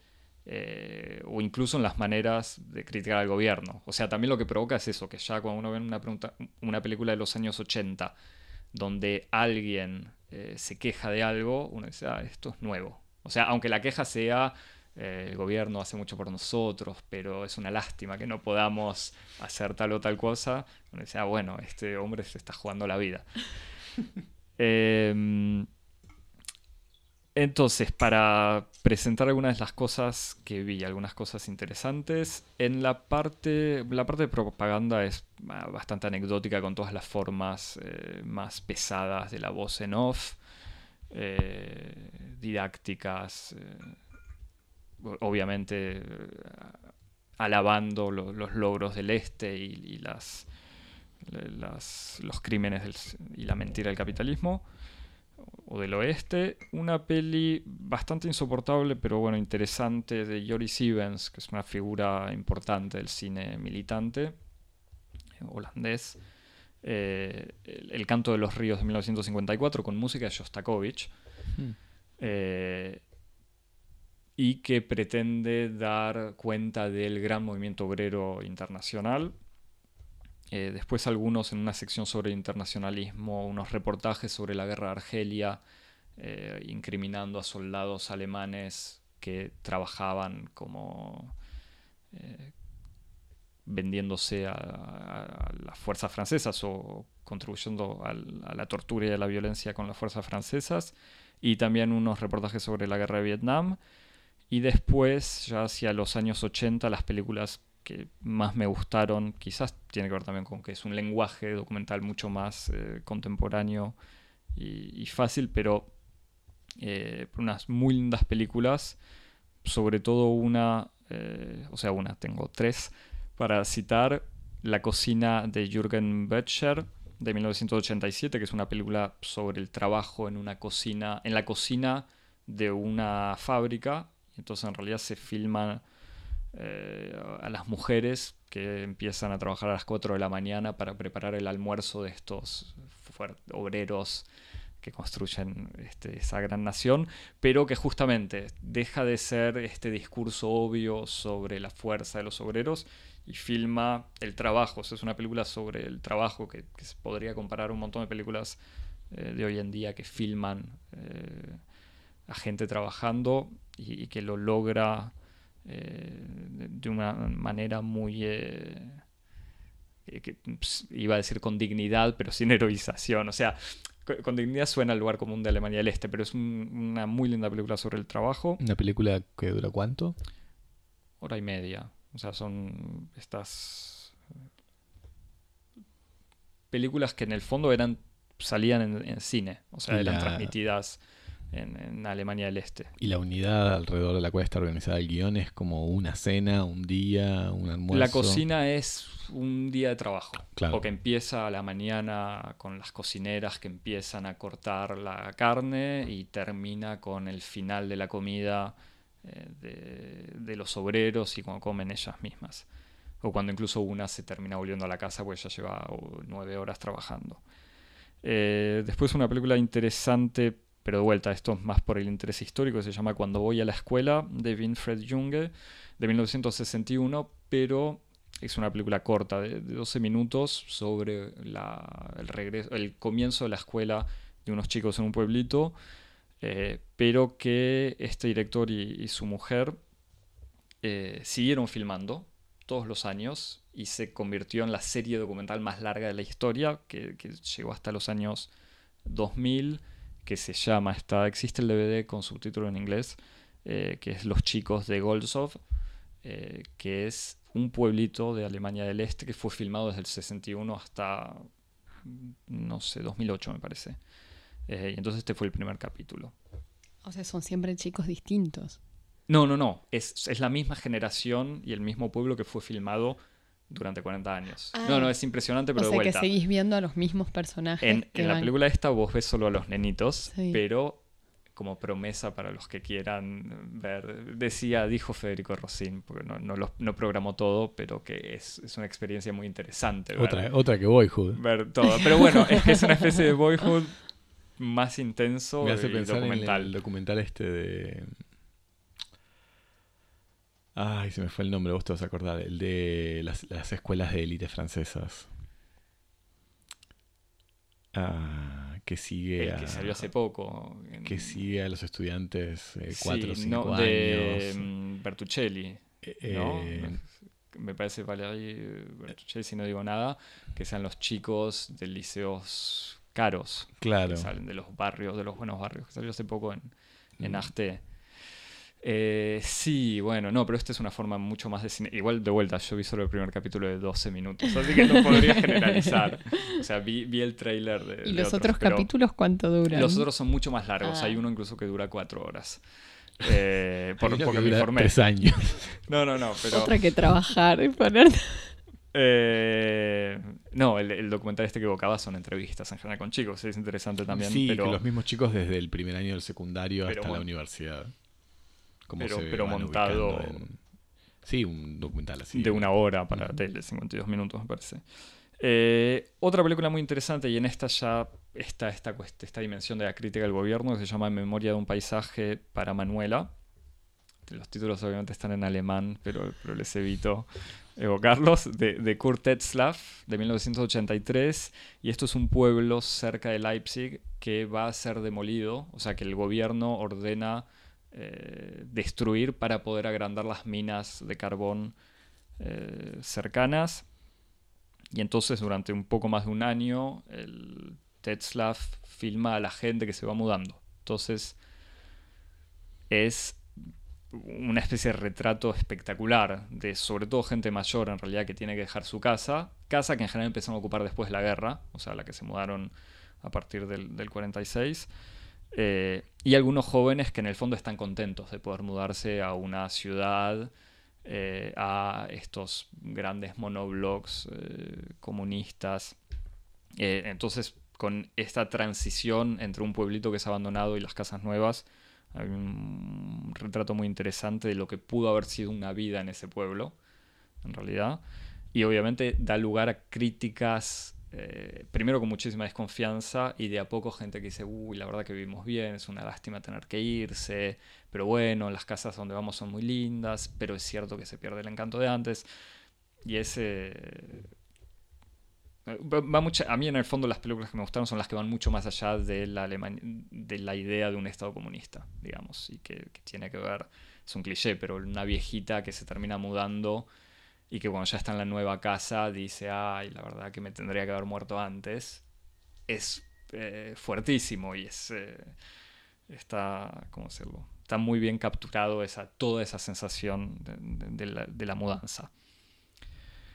Y la última gran película, y esto es un peliculón absoluto que por lo que vi en internet no se o sea, se puede conseguir en alguna DVD, no sé qué, pero que es una película que ganó muchos premios del 88, se llama Winter AD, Adiós al invierno, de Helke Misselwitz, que hizo una película sobre Argentina y el tango, pero que no sé dónde verla o, cómo es. Y es una directora eh, de cine que recorre Alemania del Este y que va entrevistando mujeres. Y que entrevista mujeres de distintas edades, de distintas profesiones, en el tren, en el lugar de trabajo, en la casa, en la calle, y que habla de la vida cotidiana, de los sueños, de la juventud, del trabajo, y tiene una capacidad para lograr momentos íntimos o encuentros íntimos y unas charlas que de vuelta, por oposición a todo el cine que uno había visto antes, es evidente el, cambio muy violento. Perdón, ¿una película de qué año? Del 88.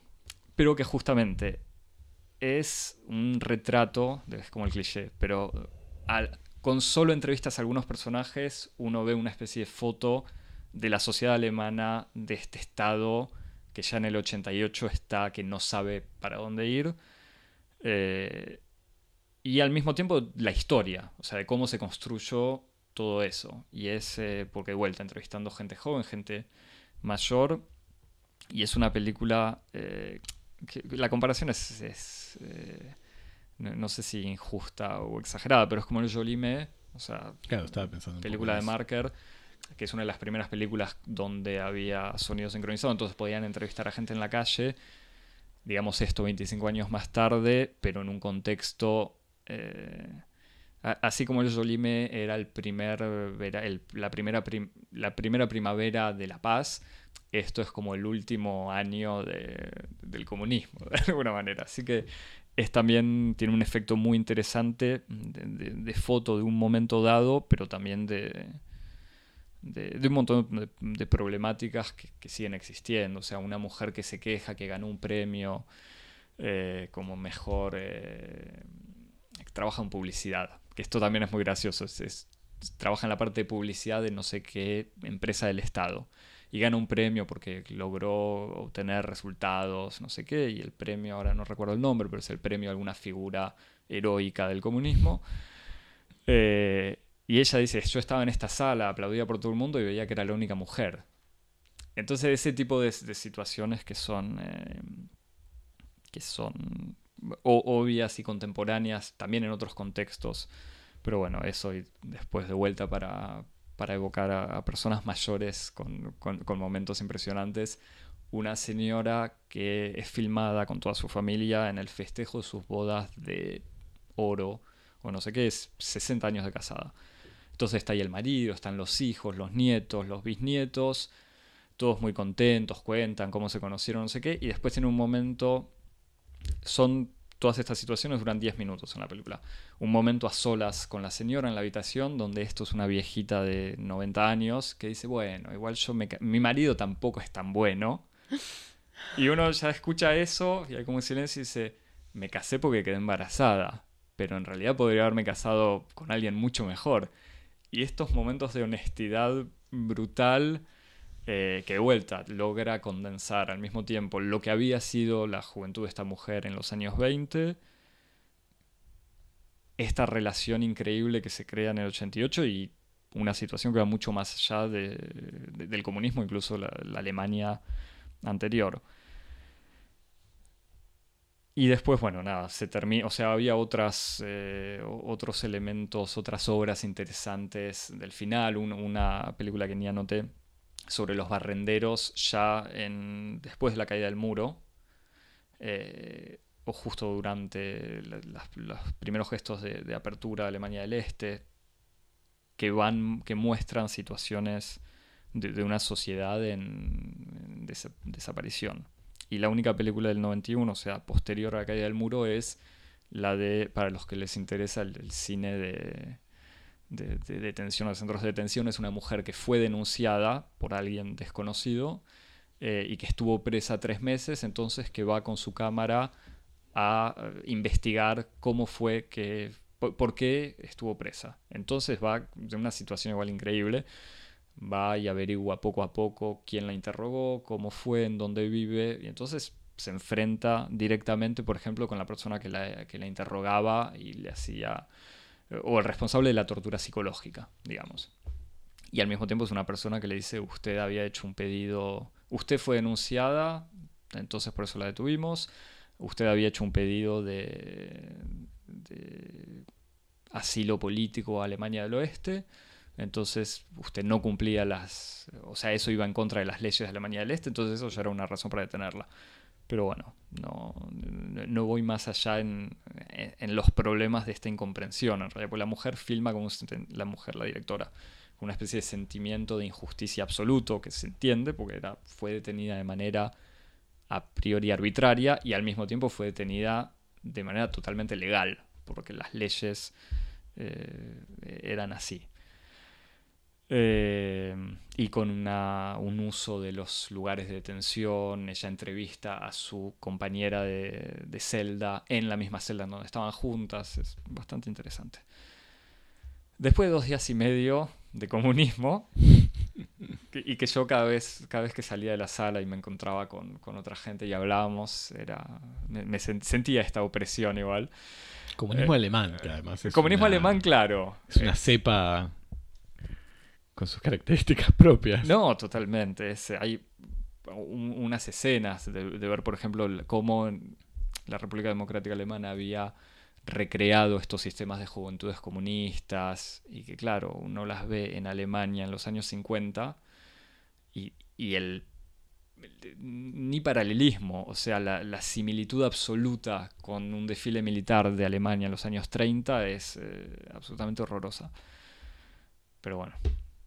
Eh, después de dos días y medio de esto y al mismo tiempo ¿no? de mucho optimismo por la utopía real, ¿no? el socialismo real, eh,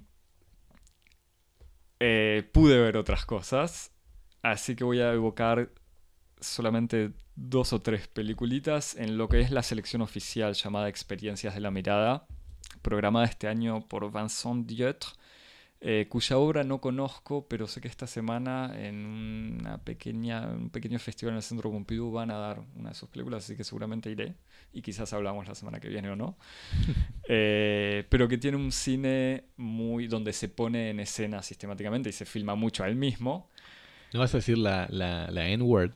Mucho narcisismo documental. eh, parece que en la selección que de vuelta yo no pude ver porque pasé dos días y medio en Alemania, eh, pero parece que había mucho de esto que si querés, Javi, entre paréntesis para comentarme. A mí lo que no me molesta que la gente se filme a sí misma o que se ponga en escena. Lo que me molesta o, me deja, me convence poco, es que lo haga sin. que lo haga por narcisismo, por decirlo de alguna manera. No, pero que no, que no lo haga en serio, que no lo integre al dispositivo o al o a lo que pretende mostrar de manera inteligente. Porque me parece que hay mucho de eso. Eh, o sea, hay gente que se filma. A mí las películas de Avi Mogravi me encantan. Avi Mogravi es un director israelí que sistemáticamente le habla a cámara. O sea, y se filma, se disfraza y hace.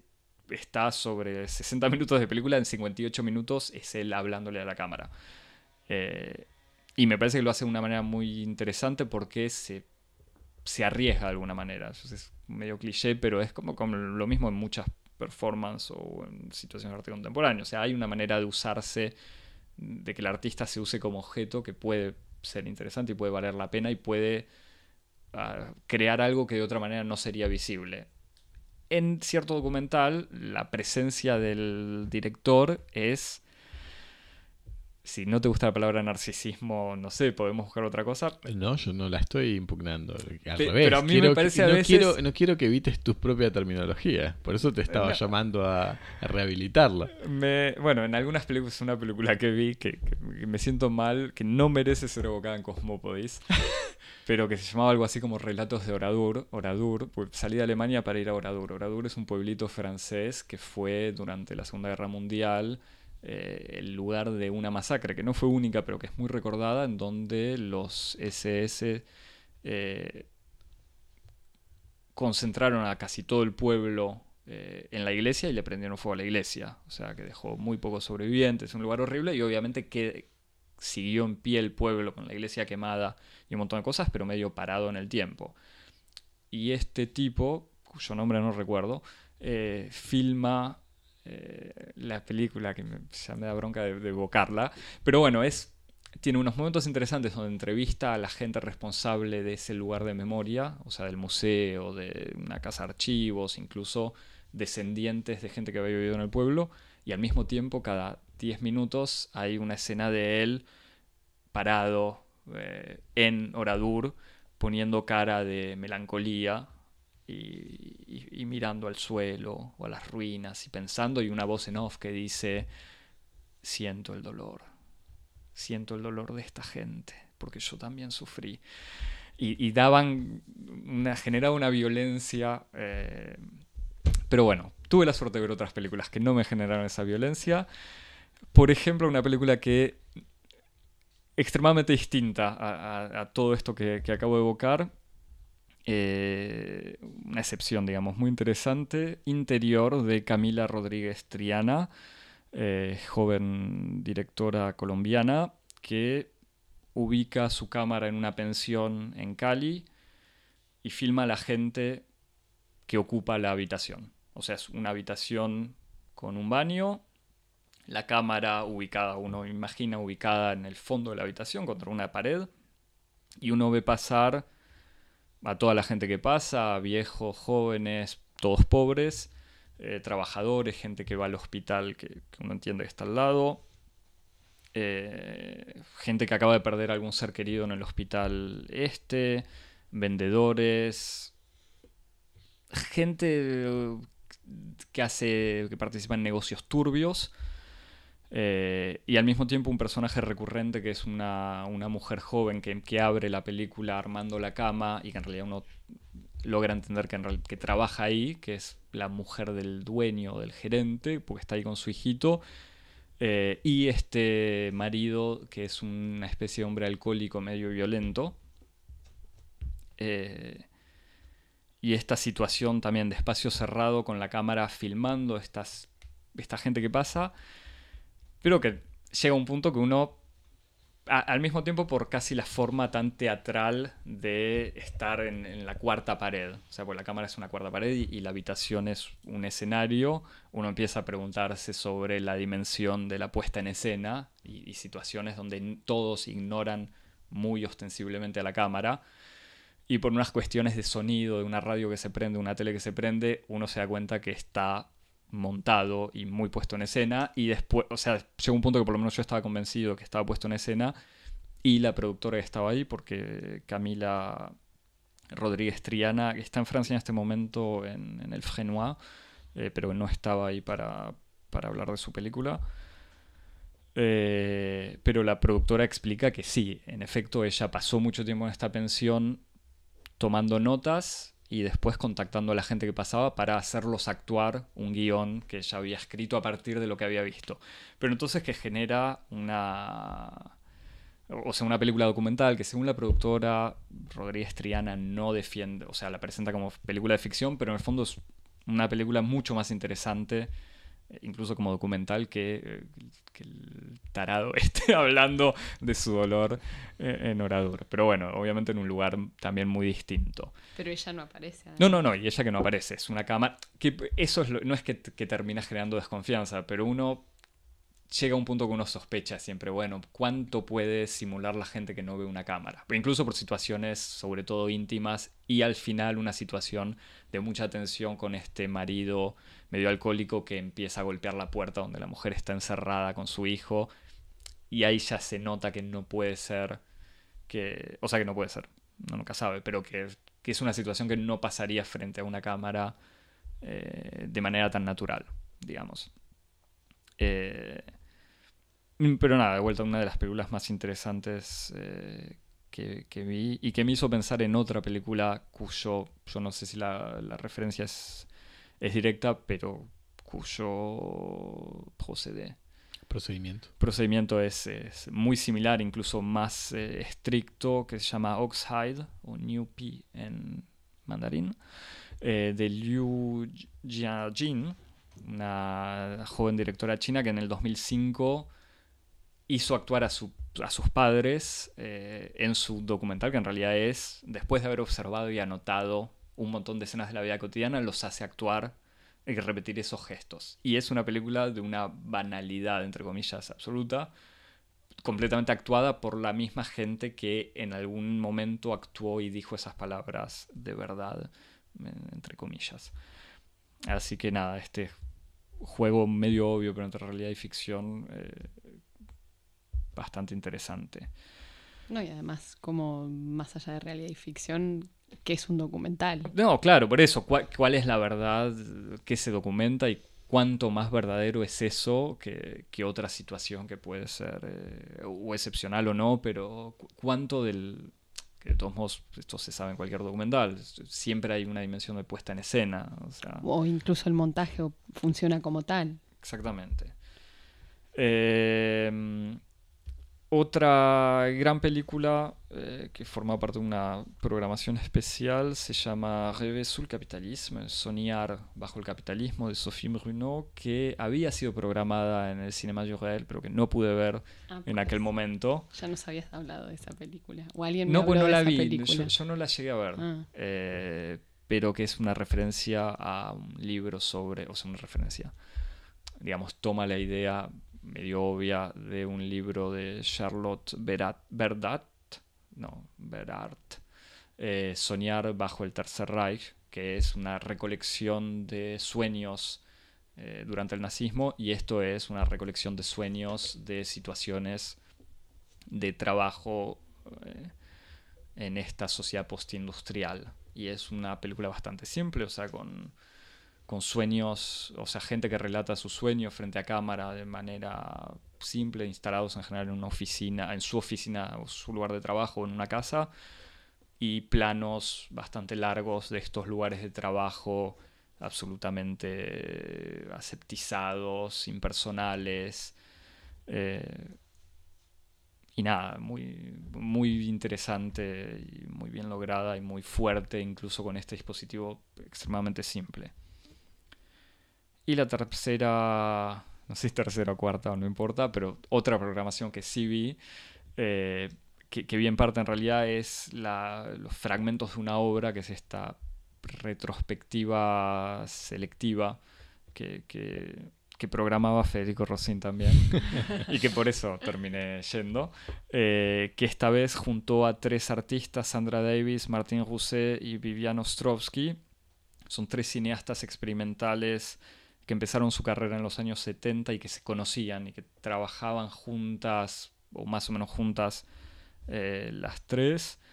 Eh, yo pude ver las obras de Vivian Ostrovsky, que es una mujer nacida en Nueva York de padres rusos, pero que vivió en Brasil, que creció en Brasil y que después se vino a Francia para estudiar psicología y es donde encontró a toda esta, a esta gente.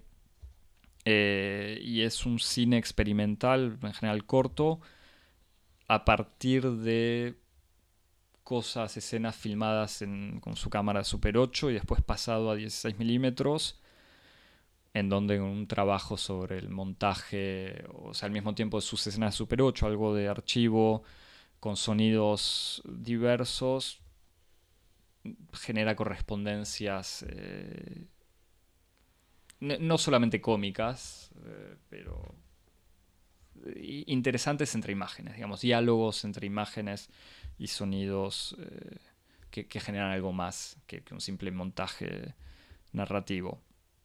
Incluso modificando, jugando mucho sobre el tiempo, modificando la velocidad de, las acciones según el uso de. se- según el traspaso a 16 milímetros.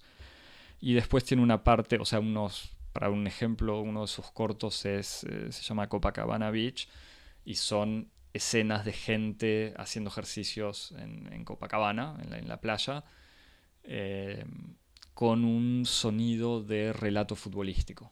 Entonces son diferentes ejercicios y es entre que es cómico, eh, que por otro lado yo no pude ver las otras dos, eh, Martín Rousset y, Sandra Davis, pero parece que el de ellas era un cine mucho más lento y, y, de eso, del tiempo también, pero de un tiempo lento y, que observa. En cambio, este es un montaje mucho más eh, excitado y que me hizo pensar en bastantes cortos pseudo experimentales que se pueden ver en YouTube, o sea, contemporáneos, en uso así de, montaje 3D y otras cosas.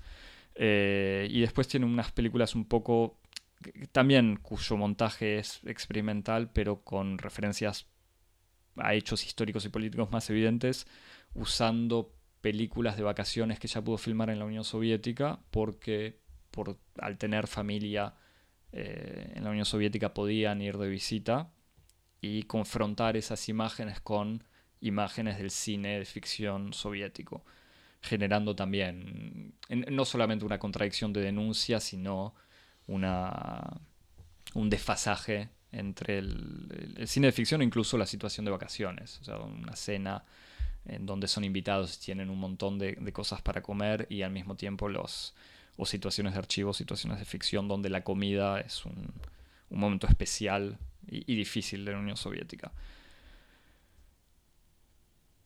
Evito abundar, pero bueno, es un festival de vuelta donde tiene sus altos y sus bajos. Quizás es al no ser la segunda edición o la segunda vez que voy, no estoy decepcionado. Sé que me perdí películas eh, muy buenas. Pude ver ayer en el cine la última de Philibert eh, que es interesante, pero bueno, sobre una escuela de enfermeros, pero medio banal.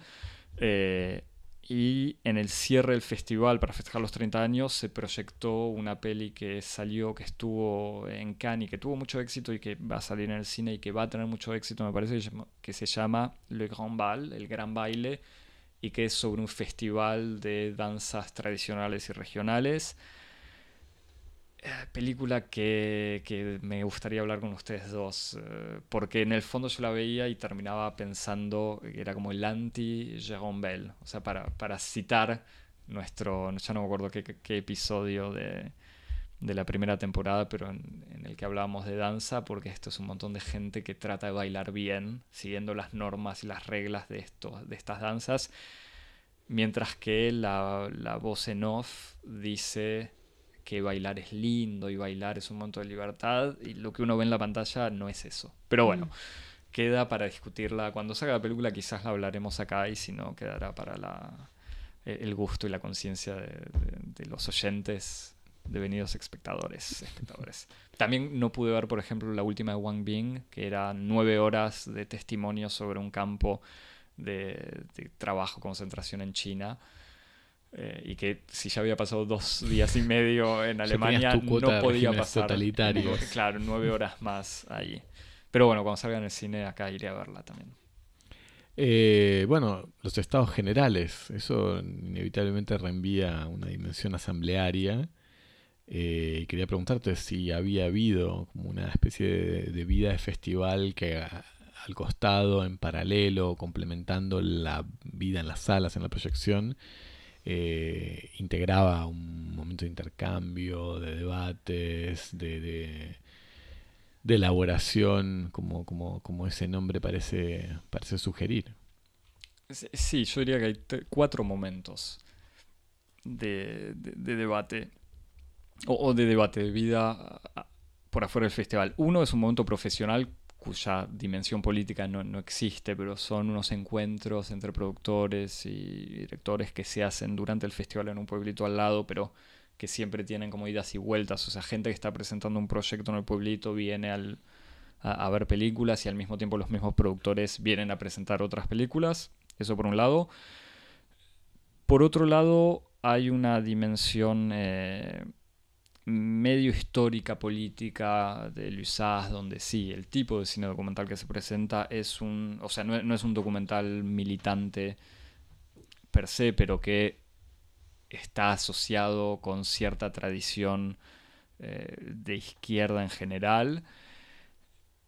Y en algunos directores quizás sí de denuncia o de mostrar la realidad para cambiarla, así de manera medio caricatural, pero el, el festival tiene, me parece, tendencias divergentes. Y, eso se, ve en el público y se puede hablar con el público, es muy gracioso. Entre el fundador del festival, cuyo Jean-Marie Barbe se llama, cuyas opiniones sobre el cine y sus, las pocas cosas que vi de él son...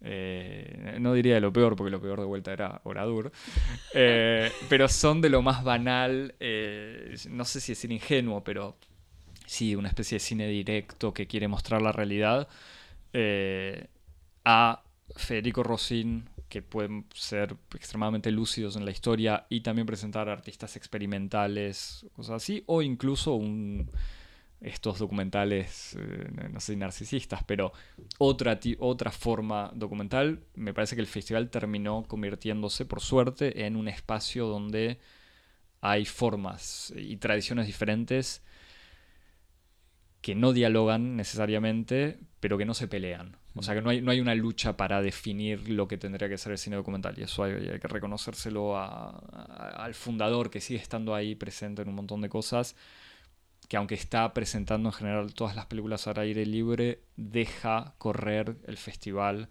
en e- eso, presentando tradiciones diferentes. Así que hay como una riqueza muy interesante. Por otro lado, en estos talleres que evocaba al principio, hubo uno eh, con Nicolas Philibert eh, sobre cine directo al que no asistí, así que no, no- sé muy bien eh, de qué se habló, pero me parece que era mucho más sobre la forma y sobre cómo crear una narración filmando gente, sin, mucho más, gente en vivo. Y también había otro taller en donde sí pude ver a Marie-José Monzin, que es una filósofa especialista de la imagen, al- creo que empezó como historiadora, filósofa de la iconografía clásica cristiana y de la iconoclastía o iconoclastia, no sé cómo se dice. Y en los últimos años trabaja sobre las imágenes de la violencia. Yo la había visto hace dos años en Lusas hablando de las imágenes del terrorismo. Eh, y acá tuvo también una, o o sea, una reflexión mucho más política sobre la imagen, pero era parte de un taller que no vi entero, pero eh, donde el debate sí evo- o sea, no, no pretende ser como unos estados generales en el sentido que la profesión se reúne para discutir de cuáles son las, las quejas a, a presentarle al rey, pero hay una discusión sobre el, digamos, la dimensión política del documental. Eh, y si querés, la cuarta asamblea, pero que de vuelta no es una asamblea reivindicativa, es las charlas que coexisten y que existen en paralelo al festival, al- a las proyecciones y que es, no- no sé si lo más rico, pero es algo extremadamente intenso y mucho más interesante que lo que pasa en un festival como el Cinema du Réel, que habíamos evocado. O sea, el Cinema du Réel es en París, hay mil millones de cosas al mismo tiempo en la misma ciudad. Entonces la gente no se cruza Claro. y no habla, digamos, salvo quizás en algunos momentos especiales de prensa o alguna conferencia con alguien interesante. En cambio acá es una discusión permanente de siete días sobre todo. Y ese- eso genera, me parece, un, festival diferente y paralelo que es eh, mu- muy interesante. I- incluso de vuelta, estas mismas tendencias del documental que coexisten en la pantalla también existen en las charlas. Y uno puede hablar con un montón de gente y que dos o tres personas te digan cosas completamente diferentes sobre la misma película. Pero, pero creo que es parte de la, del interés de Luisaz o de la experiencia de Luisaz, esa discusión, esa charla permanente y además que se retoma en cada pausa. O sea, uno ve películas de 10 de la mañana hasta la 1, a la 1 va a almorzar, en general comes algo medio a las apuradas, mientras hablas con otra gente, a las 2 y media de la tarde entras en otra sala, a las 7 salís, ahí tomas una cerveza, pues hace calor, verano, muy lindo, y a las 9 y media volvés a entrar eh, a ver más películas hasta la que salís a las 11 y ahí los, los valientes se quedan eh, a la noche discutiendo, charlando y quizás bailando y bebiendo y los otros se van a dormir. Me habías dicho que hay, alguien que ya hizo un documental sobre Lusas, no, ¿no? es Claire Simon que está haciendo un documental Ah. en este momento. En los últimos, Claire Simon que hizo. ah, su, bueno, su última película también la presentó ahora en Lusas y no la vi, pero va a salir en el cine. Y su película anterior era sobre la FEMIS, sobre la Mm. gran escuela de cine. Ah, sí. que ella también es profesora ahí, así que es medio, era medio problemático y tiene películas de ficción. Claire Simon está filmando en Lusas desde hace tres años, me parece. Y este año estaba... O sea, que vos estás en las películas. Eh, Sí, no sé.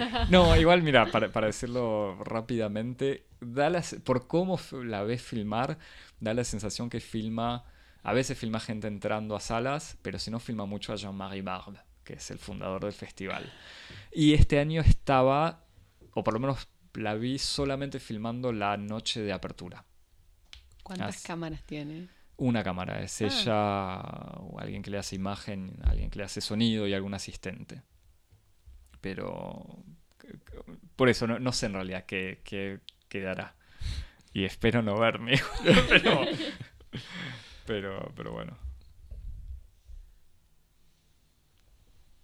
Bueno, pasamos al tercer. Pausa, estamos, volvimos de vacaciones, teníamos muchas cosas para decir. Sí, y estamos- para los oyentes que nos extrañaban, tienen para escucharnos. Claro, como para satisfacer este el, el- el síndrome de abstinencia. Fin de la segunda parte.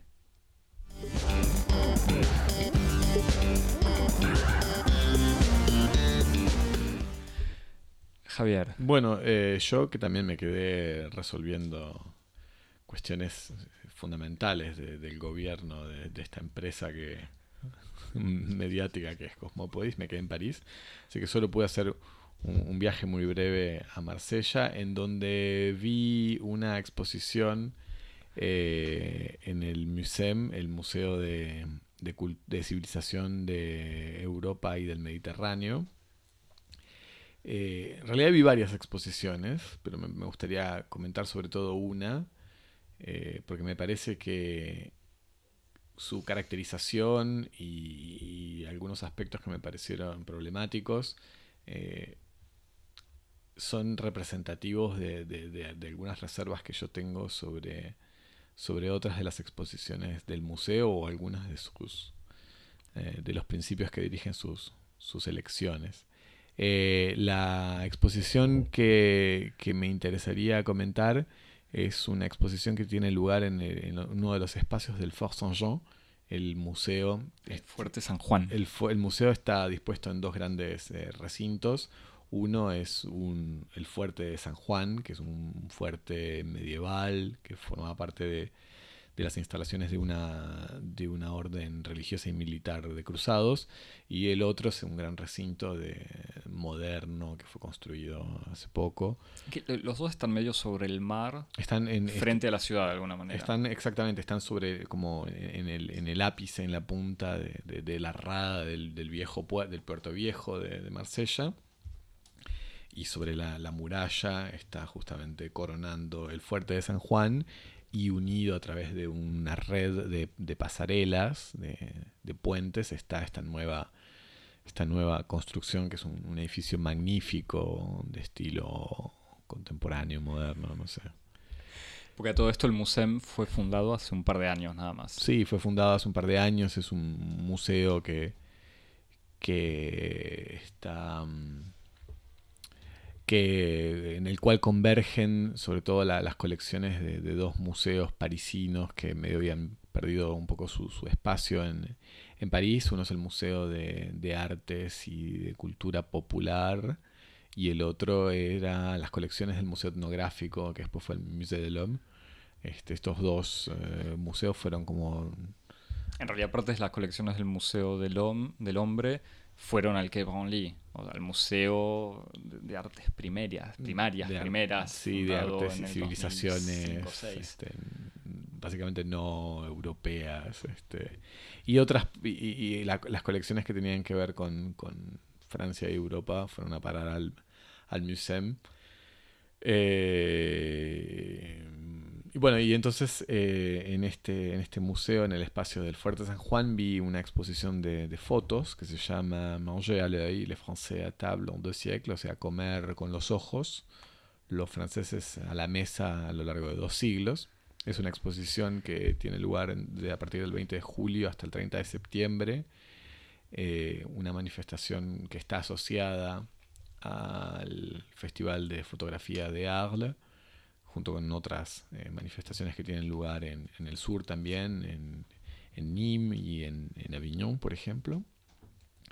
Y que, bueno, tiene está, curada por, por personal de- del Musem y también por dos, eh, por dos fundadores y directores de, de, la Alimentación General, que es como una especie de portal de sitio de internet sobre noticias y, y comentarios del, sobre la cultura del gusto, básicamente sobre comida. A, no confundir con la alimentación general, el bar boliche de París. No, no, no, no, no. El bar joven y cool. Exactamente, no. no es, eh, yo también tuve el mismo reflejo cuando vi la noticia, la noticia informativa de la exposición, pero no, no, no. Es un portal de internet. Eh, alimentación general que en el fondo significa gran almacén. Claro, sí, alimentación general exactamente es el nombre que se, uno de los nombres con los que se los conocen los, pequeños almacenes de barrio, de, la cuadra, un equivalente del chino este, o del almacén eh, en, Francia. Eh, es una exposición eh, mayoritariamente con materiales fotográficos que documenta la cultura gastronómica francesa desde el siglo XIX hasta la actualidad en distintos aspectos, distintas facetas, que ya sea la, gastronomía profesional, la gastronomía como industria, pero también eh, como, práctica eh, popular o como incluso práctica doméstica. Eh, sus fuentes son mayoritariamente fuentes visuales, como fotografías que van desde distintos formatos como daguerrotipos hasta álbumes familiares, hay toda una, serie de, tabiques que separan el espacio, el único espacio que tiene la exposición. La exposición está montada en una sala rectangular que está tabicada por una serie de separadores y sobre estos separadores, por ejemplo, está forrada con eh, las fotos familiares típicas en formato 10x15, que, todo el mundo recuerda como, como formando parte del grueso de sus fotos familiares con esos colores. Kodak. Las fotos no estaban en un celular. Claro, y, con, esos colores además Kodak Film, Fujifilm, que, que son el, referente perdido de, de, los filtros de Instagram que muchos millennials ni siquiera conocieron en su formato original. Eh, pero también hay otros formatos, eh, otros archivos visuales como eh, extractos de revistas, diarios, por ejemplo, las célebres fichas de cocina, de, recetas de cocina de la revista El, los documentos o piezas de documentación como estampillas o bonos de lotería del racionamiento de comida durante la Segunda Guerra Mundial. Eh, y también algunos, algunos videos del, fondo del INA, mm, algunos de ellos muy Instituto Nacional del Audiovisual. Del Instituto Nacional del Audiovisual, exactamente. Y después también, eh, por último y no por ello menos importante, archivos materiales, o sea, objetos, eh, máquinas, instrumentos, como por ejemplo soportes publicitarios de la industria alimenticia, como placas de, de, publicidades, de anuncios de Cube, la, marca de, cubos de, sopa concentrada o de soportes publicitarios del cacao banania, eh, canastas, equipos de picnic, eh, utensilios de cocina de distintas épocas, algunos espacios de, estos espacios que están creados con, tabiques reproducen escenografías de cocinas domésticas, con mobiliario de época. Eh, y otro, otro segmento importante eh, que son eh, una serie de colección de electrodomésticos. y bueno, además de estos, estos archivos hay, hay distintos eh, distintas copias de obras de grandes, de grandes este, obras del canon de la fotografía del siglo XX como Lartigue, Cartier-Bresson, Duano, Versailles, Willy Ronis. Del siglo XX francés. Del siglo XX francés, pero bueno. Sí, sí, pero bueno. Sí, eh, de todos modos... es el universalismo francés. No, pero de todos modos, la, la, como recuerdo que, señalo que la, muestra es los franceses a la mesa. Este, pero también hay cosas contemporáneas no francesas, como hay algunas obras de Martin Parr, Eh, hay obras de, otra fotógrafa que tiene una estética también parecida a la de Martin Park, es Aurore Balade, una foto eh, de unos niños luchando frente a un supermercado se llama Le Mousquetaire.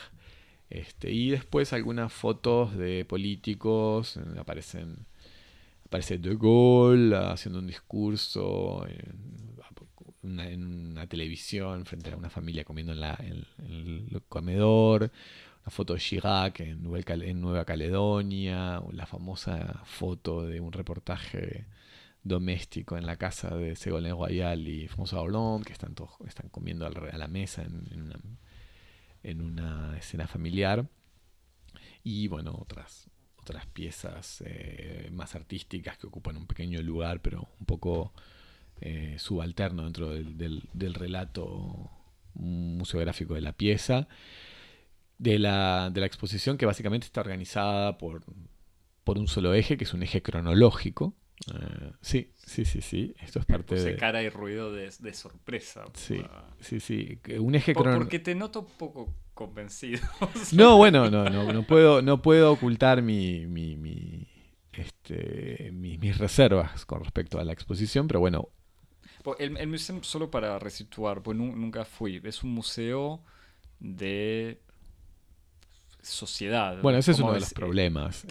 Es, un museo de civilización, o sea, eh, es un museo que, tiene una vocación, si se quiere, generalista o, universalista, eh, en el cual en sus salas convergen las distintas manifestaciones de una cultura, ya sea eh, manifestaciones científicas, técnicas, pero también culturales, artísticas, ornamentales, decorativas, y son todas este, analizadas en una perspectiva social, reunidas alrededor de alguna forma de identidad.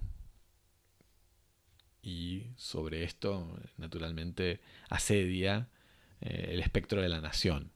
Eh, como que aquello que atraviesa, que unifica todo esto, eh, el sujeto común de todas estas prácticas múltiples y divergentes es la nación. En el caso del MUSEM está complementado, está, está declinado en la forma de Europa y el Mediterráneo, pero vamos a ver que esta Europa y este Mediterráneo tienen algunas características un poco especiales. Pero bueno, me, me gustaría que comentáramos más concretamente esta exposición que me parece que ilustra algunas de las, de los aspectos problemáticos del museo en general, pero, pero que me parece que se ve más claro trabajando un caso muy, muy preciso como es esto. Como te decía, el plan es un plan eh, cronológico que va, bueno, sí, desde. Eh, que, en alguna medida hace coincidir eh, por, por, por, comodidad, pero también por conveniencia, su desarrollo desde eh, el inicio de las técnicas de documentación fotográfica. O sea que la cronología de, esta, de esta, documentación de las culturas de, la, mesa, del arte de la mesa, va en paralelo con el desarrollo de las técnicas de documentación fotográfica. O sea, empieza con el daguerrotipo y termina básicamente con Internet. De hecho, tiene un pequeño episodio eh, dedicado a las redes sociales y la, a la a la aparición de este género fotográfico, de la fotografía de comida, el food porn, en donde si en algún momento la fotografía eh, de comida estaba dedicada a retratar a, las personas y a las familias que se reunían alrededor de la mesa, la fotografía de comida hoy eh, abstrae, sustrae eh, a los sujetos que comparten una mesa y se concentra exclusivamente en la representación de, la comida como fin último de, del arte gastronómico en su dimensión visual. Así que tenemos esta especie como de arco que va desde, desde la desde el daguerrotipo hasta, hasta nuestro presente, los, celulares, los celulares, la fotografía móvil, y que tiene como una especie de inevitable eh, aspecto teleológico, progresivista en algún sentido, en donde eh, la, historia avanza hacia un progreso, hacia una, hacia una mejora, eh, que está, de la cual las, las prácticas y, la cultura de la comida son una ilustración. Comienza eh, la exposición con muchas imágenes dedicadas a eh, comida, a cantinas obreras, bueno, los episodios de la guerra vinculados con el racionamiento, eh, las escenas de, esta París este, atravesada por, la pobreza y eh, en las que pese a todo la cultura de la comida resiste como, como una forma de, reivindicación de, la dignidad obrera y en última instancia la dignidad francesa, y después se va avanzando hacia los, los, los 30 años gloriosos de la posguerra, la abundancia, la, la aparición de medios técnicos para mejorar la, preparación de la comida en, en, los hogares, etcétera, etcétera, etcétera, y hay como una especie de, de recorrido así ascendente y, y, mejoracionista, si se quiere. Eh, que, imagino va con mejor calidad de comida, mejor control de calidad, menos enfermedades. Sí, igual lo interesante es que precisamente es como,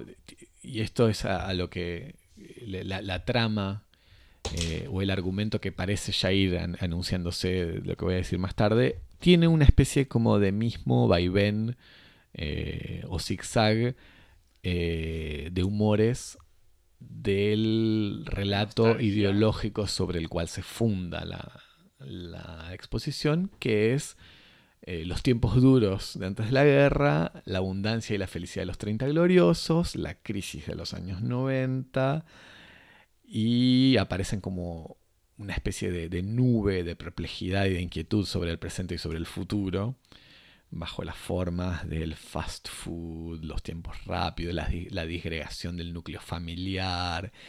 Y el presente eh, aparece bajo esta forma de eh, amenaza de todas las instituciones que garantizaban la felicidad en nuestra Francia imaginaria eh, y que esta es una caracterización del presente tan propia de los discursos un poco decadentistas, eh, ideológicos sobre justamente los... este, el declive de Francia, la pérdida de, la tradición. Exactamente, y la crisis de la mundialización. Y las crisis, exactamente, la crisis de lo nacional.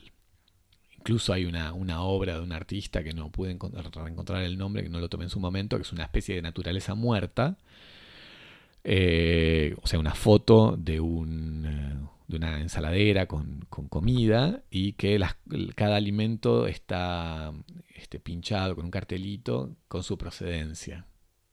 Y el título de la obra es El fin de la soberanía alimentaria. O sea que vemos este, todas estas especies como de, preocupaciones alrededor de la, globalización eh, como una preocupación estructurante del relato de la, de la, de la exposición. Y entonces acá es donde empiezan algunos de mis, de mis, este, de mis reservas. Para, para, para, para más allá de, del tipo de, posiciones, eh, de, tesis así sociológicas o políticas sobre las cuales se funda la, la exposición, me parece que hay algunas elecciones formales eh, y, museográficas, si se quiere, de la exposición que eh, me parecen particularmente discutibles. Eh, en primer lugar, me llamó la atención que a esta, que a esta organización cronológica, que parece mm, en alguna medida bastante simple, bastante, bastante poco poco esclarecedora del objeto que, se trata, eh, a, esta, a, esta, organización tan, tan, tan sencilla se le suma otro, otro problema que es una, una ausencia bastante importante de soportes documentales. O sea, la exposición es como se diría en inglés, casi self-explanatory. O sea, se explica a sí misma. Eh, reposa sobre la, la exposición de imágenes que remiten a, contenidos muy claros y que en alguna medida repiten un cierto, un cierto discurso y un cierto relato que está muy presente en la conciencia del espectador. O sea, no, no, no, propone algo nuevo, sino que funciona como una especie de espacio sobre el cual se proyecta un cuentito, una fábula sobre lo nacional que ya existe eh, en, la sensibilidad pública. Y que si uno trata de hacer un poco de abstracción de eso, sale, de la sensación, sale con la sensación de que no se aprende nada, no se descubre nada sobre, sobre los franceses en la mesa, eh, sino que en última instancia uno asiste a, una especie de, consolidación de lugares comunes de lo nacional, del relato nacional francés, en su tradición más rancia, si se quiere, este, organizada alrededor de, ciertas columnas bastante fuertes de la mitología nacionalista francesa, que es eh, la prosperidad eh, basada en el esfuerzo del trabajo, eh, la organización de un social familiarista y sobre todo un paisaje social homogéneo, y por homogéneo quiero decir europeo y quiero decir blanco. O sea, esto es bastante, bastante fuerte. Para permitirme aquí un pequeño, un pequeño paréntesis, esta especie como de, de, de de falta de problematización de un tema como la comida es particularmente decepcionante cuando uno piensa que existe en, el, pensamiento francés toda una tradición de tomar las manifestaciones de las prácticas y las culturas gastronómicas como un modo de esclarecer ya no solamente prácticas sociales francesas, sino casi este, humanas, como que, puede ir desde Levi Strauss, con sus famosos ensayos sobre lo, crudo y lo cocido, hasta la interrogación de Francia a través de sus prácticas de consumo en las mitologías de Barthes. O sea que existiendo todo ese corpus tan importante dentro de la cultura. Corpus ultra canónico. Ultra canónico, exactamente. que estás buscando el escrito ah, No, no, exactamente. Que son como cosas que están recontra presentes y que mm, no son en ningún momento movilizadas para, para. incluso para discutirlas. O sea que eso es bastante sorprendente. Después el otro problema, que no es un problema, otra vez, no es un problema para nada menor, es un problema central, es que eh, la exposición toma como punto de partida eh, la, aceptación eh, el, nombramiento por parte de la UNESCO y de su programa de conservación del patrimonio inmaterial de la humanidad este, del eh, repas gastronomique français, o traducido por la convención como la comida gastronómica de los franceses, bajo a, pedido del gobierno francés, sobre todo bajo el, el, seguimiento y el sostén público que tuvo la presidencia de Sarkozy, presidencia si, las hay preocupadas por la reafirmación de, la identidad nacional francesa o de una cierta idea de la, identidad nacional francesa. Con, la creación de un ministerio único en la historia, Ministerio de la Inmigración y de la Identidad Nacional. Exactamente. Eh, y, entonces partiendo un poco de, esta, de esta casi como de, este hecho básico de que la comida gastronómica de los franceses es un patrimonio de la humanidad, eh, la exposición en ningún momento eh, proporciona una problematización de lo que significa la comida gastronómica francesa. Cosa que es particularmente irónica en un país como Francia, eh, que tiene una cultura escolar que taladra a sus alumnos durante años la importancia capital de, como se dice en francés, de, de sujet, o sea, desmenuzar el título de, un tema como un paso indispensable para la organización de cualquier discurso analítico o expositivo.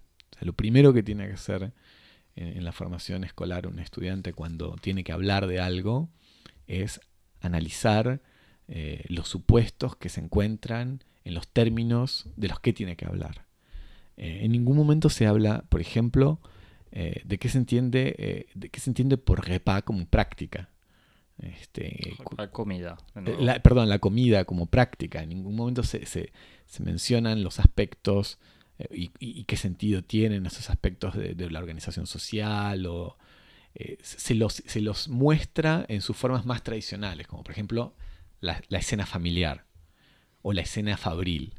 Pero no se va en ningún momento más allá de esto. En ningún momento una interrogación sobre, por ejemplo, la evolución de los espacios que tiene la comida familiar, la evolución que tienen los espacios de comida en los espacios públicos, la relación que puede existir entre eh, los espacios la comida en los espacios públicos en Francia y en otros países. No, en ningún momento, se, problematiza esta cuestión.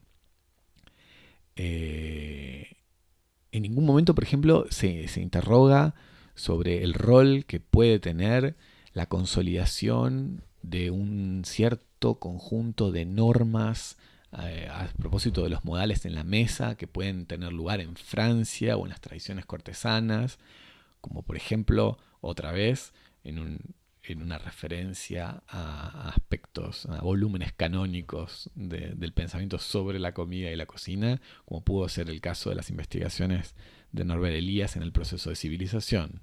Ninguna reflexión sobre esto tampoco. Este, así que aquí hay, vemos un, una laguna. Además, el proceso de civilización que Elías, eh, sociólogo alemán, insiste para diferenciar a Francia y a la civilización de Alemania y la cultura. Exacto, exactamente, que es, que es, justamente otro, otro elemento específicamente eh, estudiado y discutido en, en la sociología a propósito de la cultura de la, comida en Francia. O sea, que eso es también este, casi extraordinaria, una misión casi extraordinaria. Eh, otro aspecto eh, interesante de, esta, de esta especie de, falta de problematización del tema es el modo en que se utiliza eh, lo gastronómico como una especie de operador transclases, transclasista. Eh, en el que lo gastronómico permite la unión de, por una parte, la sofisticación aristocrática, en donde se, uno se ve, las grandes comidas, este, de los grandes clubes, con los hombres con pechera y cuello blanco, etcétera, etcétera, etcétera. Eh, el, escenario, el teatro de las pretensiones burguesas, donde se ve cómo los burgueses construyen su cultura y su, decorado de, la práctica de la comida este, y eh, la dignidad obrera. Se ven las familias obreras en los picnics, hay fotos muy lindas de una boda en, en Bretaña, que es una boda con todas las personas en vestido, en vestido tradicional, con, que tienen, en lugar de una mesa, tienen una gran plancha con, con jarrones de, sidra y pedazos de pan, en fin. Pero eh, en vez de, problematizar toda esta diversidad, es como Francia, este, la gastronomía es lo que une a las clases, y las clases no son sino eh, la declinación de este mismo atributo de los franceses en distintas formas. Eso es increíble. Este, y, que llega obviamente en el, eh, a su forma paroxística en una especie de representación épica de las, de las cantinas obreras, como, como, un momento de la dignificación de, de, Francia a través del trabajo, o el relato épico de la resistencia del pueblo a través de la, la, racionación, el, racionamiento de la comida durante la guerra. Que todas estas especies de, de esfuerzos de mostrar como Francia como una especie de gran nación unida y solidaria entre sí, eh, en el, alrededor de la cuestión de la comida está, está presente en todos los, los rincones de la, de la, exposición. Bueno, tercer punto, y el, tal vez el, más importante es eh, si el tema es eh, la comida gastronómica de los franceses, es quiénes son los franceses, a qué remite y, a, qué, a, qué, se refiere. en el discurso de la exposición Francia es un poco la Francia eterna, la Francia hexagonal, la Francia incluso, la Francia de sus regiones, pero la Francia metropolitana, eh, y por última, última instancia, y no un detalle menor, la Francia blanca. Algunos de los detalles conspicuos. Sería blanca y cristiana, incluso.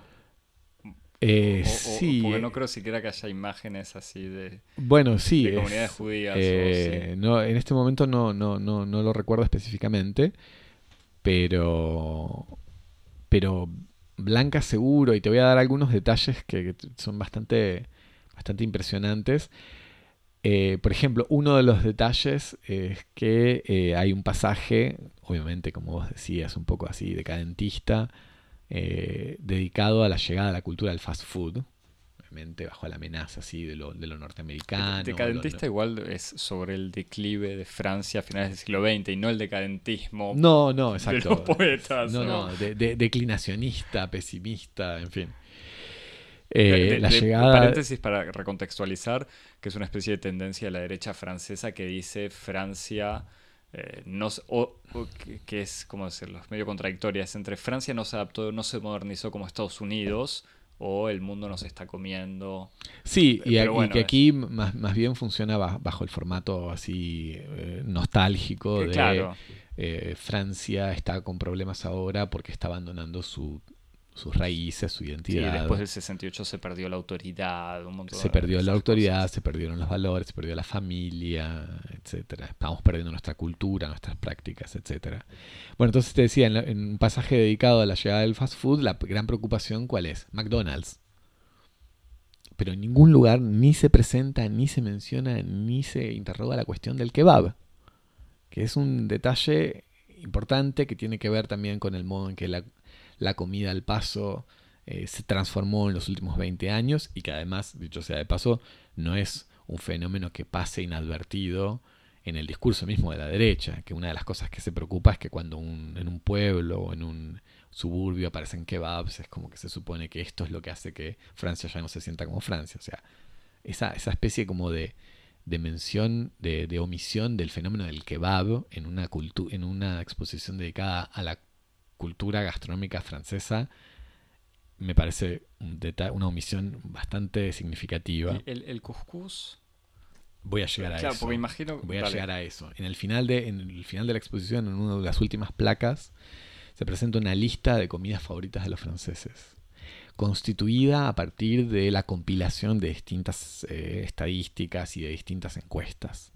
¿Cuál es la comida número uno?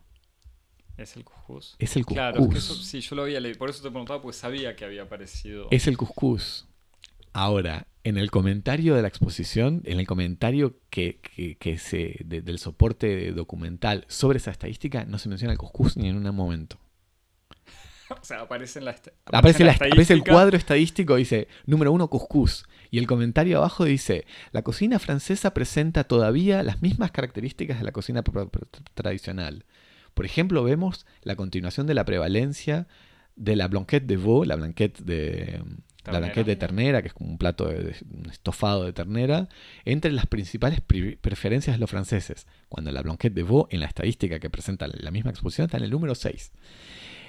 Además, por otra parte, dice el texto de la exposición, vemos la aparición de algunos, algunos alimentos extranjeros como el chucrut en Alsacia y la pizza en Marsella, lo cual demuestra la adaptación de la, de la gastronomía francesa para incorporar culturas culinarias de otras partes. Sa- Sabiendo de vuelta el chucrut eh, en regiones francesas. O sea, no, no es que- bueno. Igual estoy, Pero ya, estoy, estoy pero ya, está- pero ya estamos ya ves cómo se define lo francés, lo no francés. eh, es- Sí.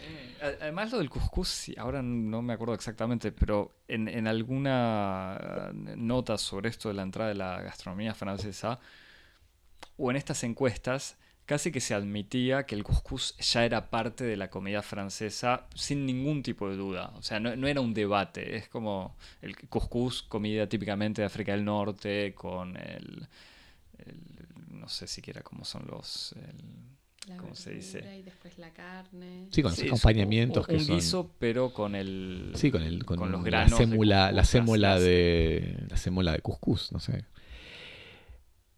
Otro tercer aspecto, que ya no es necesariamente ga- estrictamente, estrictamente gastronómico, pero no hay fotos, hay las fotos de personas no blancas se pueden contar con los dedos. En una muestra que tiene una extraordinaria profusión de imágenes Sí, que es casi de imagen. de todos los tiempos Indignadísimo. y de todos los contextos. Las únicas tres imágenes de personas no blancas que yo pude encontrar, y que eso que lo estuve buscando, una es una foto de Chirac en Nueva Caledonia, con un contexto pero fuertemente colonialista. La segunda es una foto de archivo de, soldados en la Primera Guerra Mundial, soldados africanos comiendo cuscús precisamente. Y la tercera que es una pequeña foto eh, en, un, mosaico de un proyecto pseudo etnográfico hecho por un, por un fotógrafo, en donde se ve en una de estas fotos, que te intentan mostrar las distintas escenas de la, de la diversidad francesa, en una de estas fotos se ve una familia negra en una, en una mesa familiar y esta familia además vestida en traje típico africano, con la túnica y el tocado, este, como en, su dimensión más exótica y extranjera posible. Eh, y por último, en, la entrada de la exposición hay un mosaico, un mosaico de fotos, eh, bastante grande, en donde se muestra, el, mosaico se lo utiliza como dispositivo para ilustrar la diversidad. El mosaico es por definición eso. Ahora, las, las coordenadas en las cuales está declinada la diversidad son periodos, escenas geográficas. Francesas geográficas. por supuesto, hexagonales, o sea, del territorio metropolitano, técnica fotográfica y clases sociales. Esa es la diversidad que, organiza el, relato de lo múltiple que es el, espacio francés. Y otra cosa, pero es para seguir escarbando y encontrando que, no hay nada. Cuando vos evocabas la imagen del chocolate banania, es eh, cuya imagen es una caricatura de hombre negro africano y que históricamente en cualquier ejemplo sobre el racismo eh, cotidiano digamos francés y la caricaturización del hombre colonizado se, muestra ese ejemplo. Cualquier manual de colegio secundario. ¿Qué decía la Está, está descrita, la historia de la representación de las publicidades Banani está escrita de un modo muy sumario, como diciendo que luego se ha abandonado eh, por su carácter ofensivo. Incluso, especialmente señala, se ha abandonado la representación de, este personaje negro, que ahora está estilizado. Claro, ahora está estilizado de manera realista. Como una especie de caricatura de dibujito animado, cuando antes era típicamente el... No, la caricatura racista con los labios rojos gordos. Negro con los labios gordos, etcétera, y que tenía una frase, que ahora no me acuerdo era como, como una pronunciación incorrecta típicamente africana. dice justamente se cambió la representación de la mascota y del eslogan por su carácter ofensivo. Esas son las únicas emergencias de la cuestión. Cuando de vuelta es el chocolate más famoso y, consumido. Es el cacao más famoso, exactamente. Es el Nesquik, el Nesquik de los franceses. Así que bueno, aquí vemos eh, problema bastante, bastante serio este, de, una, de una exposición dedicada al arte y a, los, y a las prácticas de la cocina francesa eh, en, un museo dedicado justamente a la civilización europea y mediterránea. Del, del 20 de julio al 30 de septiembre. Es que yo imagino, porque ya cuando me hacías la presentación y por la simpleza del, de, la idea y yo imaginaba, bueno, es una especie de exposición para de vacaciones, o sea, para familias que están de vacaciones en el sur. Pero está dirigido a una familia muy, específica. Incluso era, para mí era inevitable pensar en el efecto extremadamente chocante que puede producir para un grupo de niños escolares de Marsella. Marsella, que es de las ciudades más mestizadas, digamos, de Francia. Exactamente. En pleno Mediterráneo. Ciudad multicultural, si las hay en, Francia, este, encontrándose con esa manifestación en su museo más importante, representando a una Francia que los excluye absolutamente. Este, me pareció, pero incluso me pareció notable en su ausencia de reparo ante los más, si querés, eh, mojigatos reflejos de corrección política. Sí, eh, sí, sí, porque yo hubiese esperado, incluso el Cuscús espera, hubiese esperado una explicación. Exactamente. Sí, estoy, mira, Javi, mientras me hablabas, estoy buscando en internet, porque no, es que no te puedo creer, pero no lo puedo creer. Y hay casi ninguna crítica de, o sea, encontré una nota del diario Liberación, pero que la evoca de manera muy descriptiva, absteniéndose absolutamente cualquier crítica. Y acá veo una del, Figaro, pero que también, que medio que retoman lo que supongo era la gacetilla de prensa. Eh, increíble. O sea, increíble. Es, eh, en el fondo, lamentablemente no es completamente sorprendente, pero es incluso esto que decís, que no haya una visión como políticamente correcta, obvia y fácil que...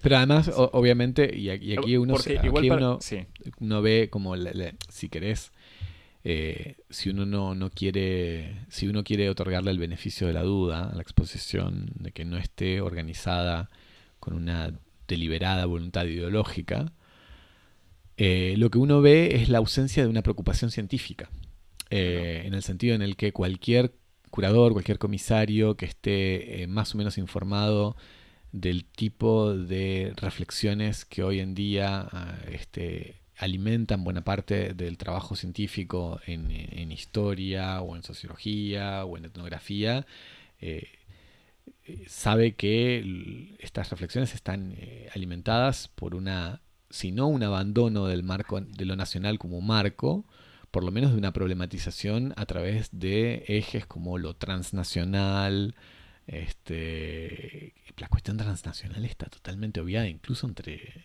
Eh, igual, bueno, de vuelta para seguir escandalizándonos, casi peor que lo de Bradur, te digo, Javier.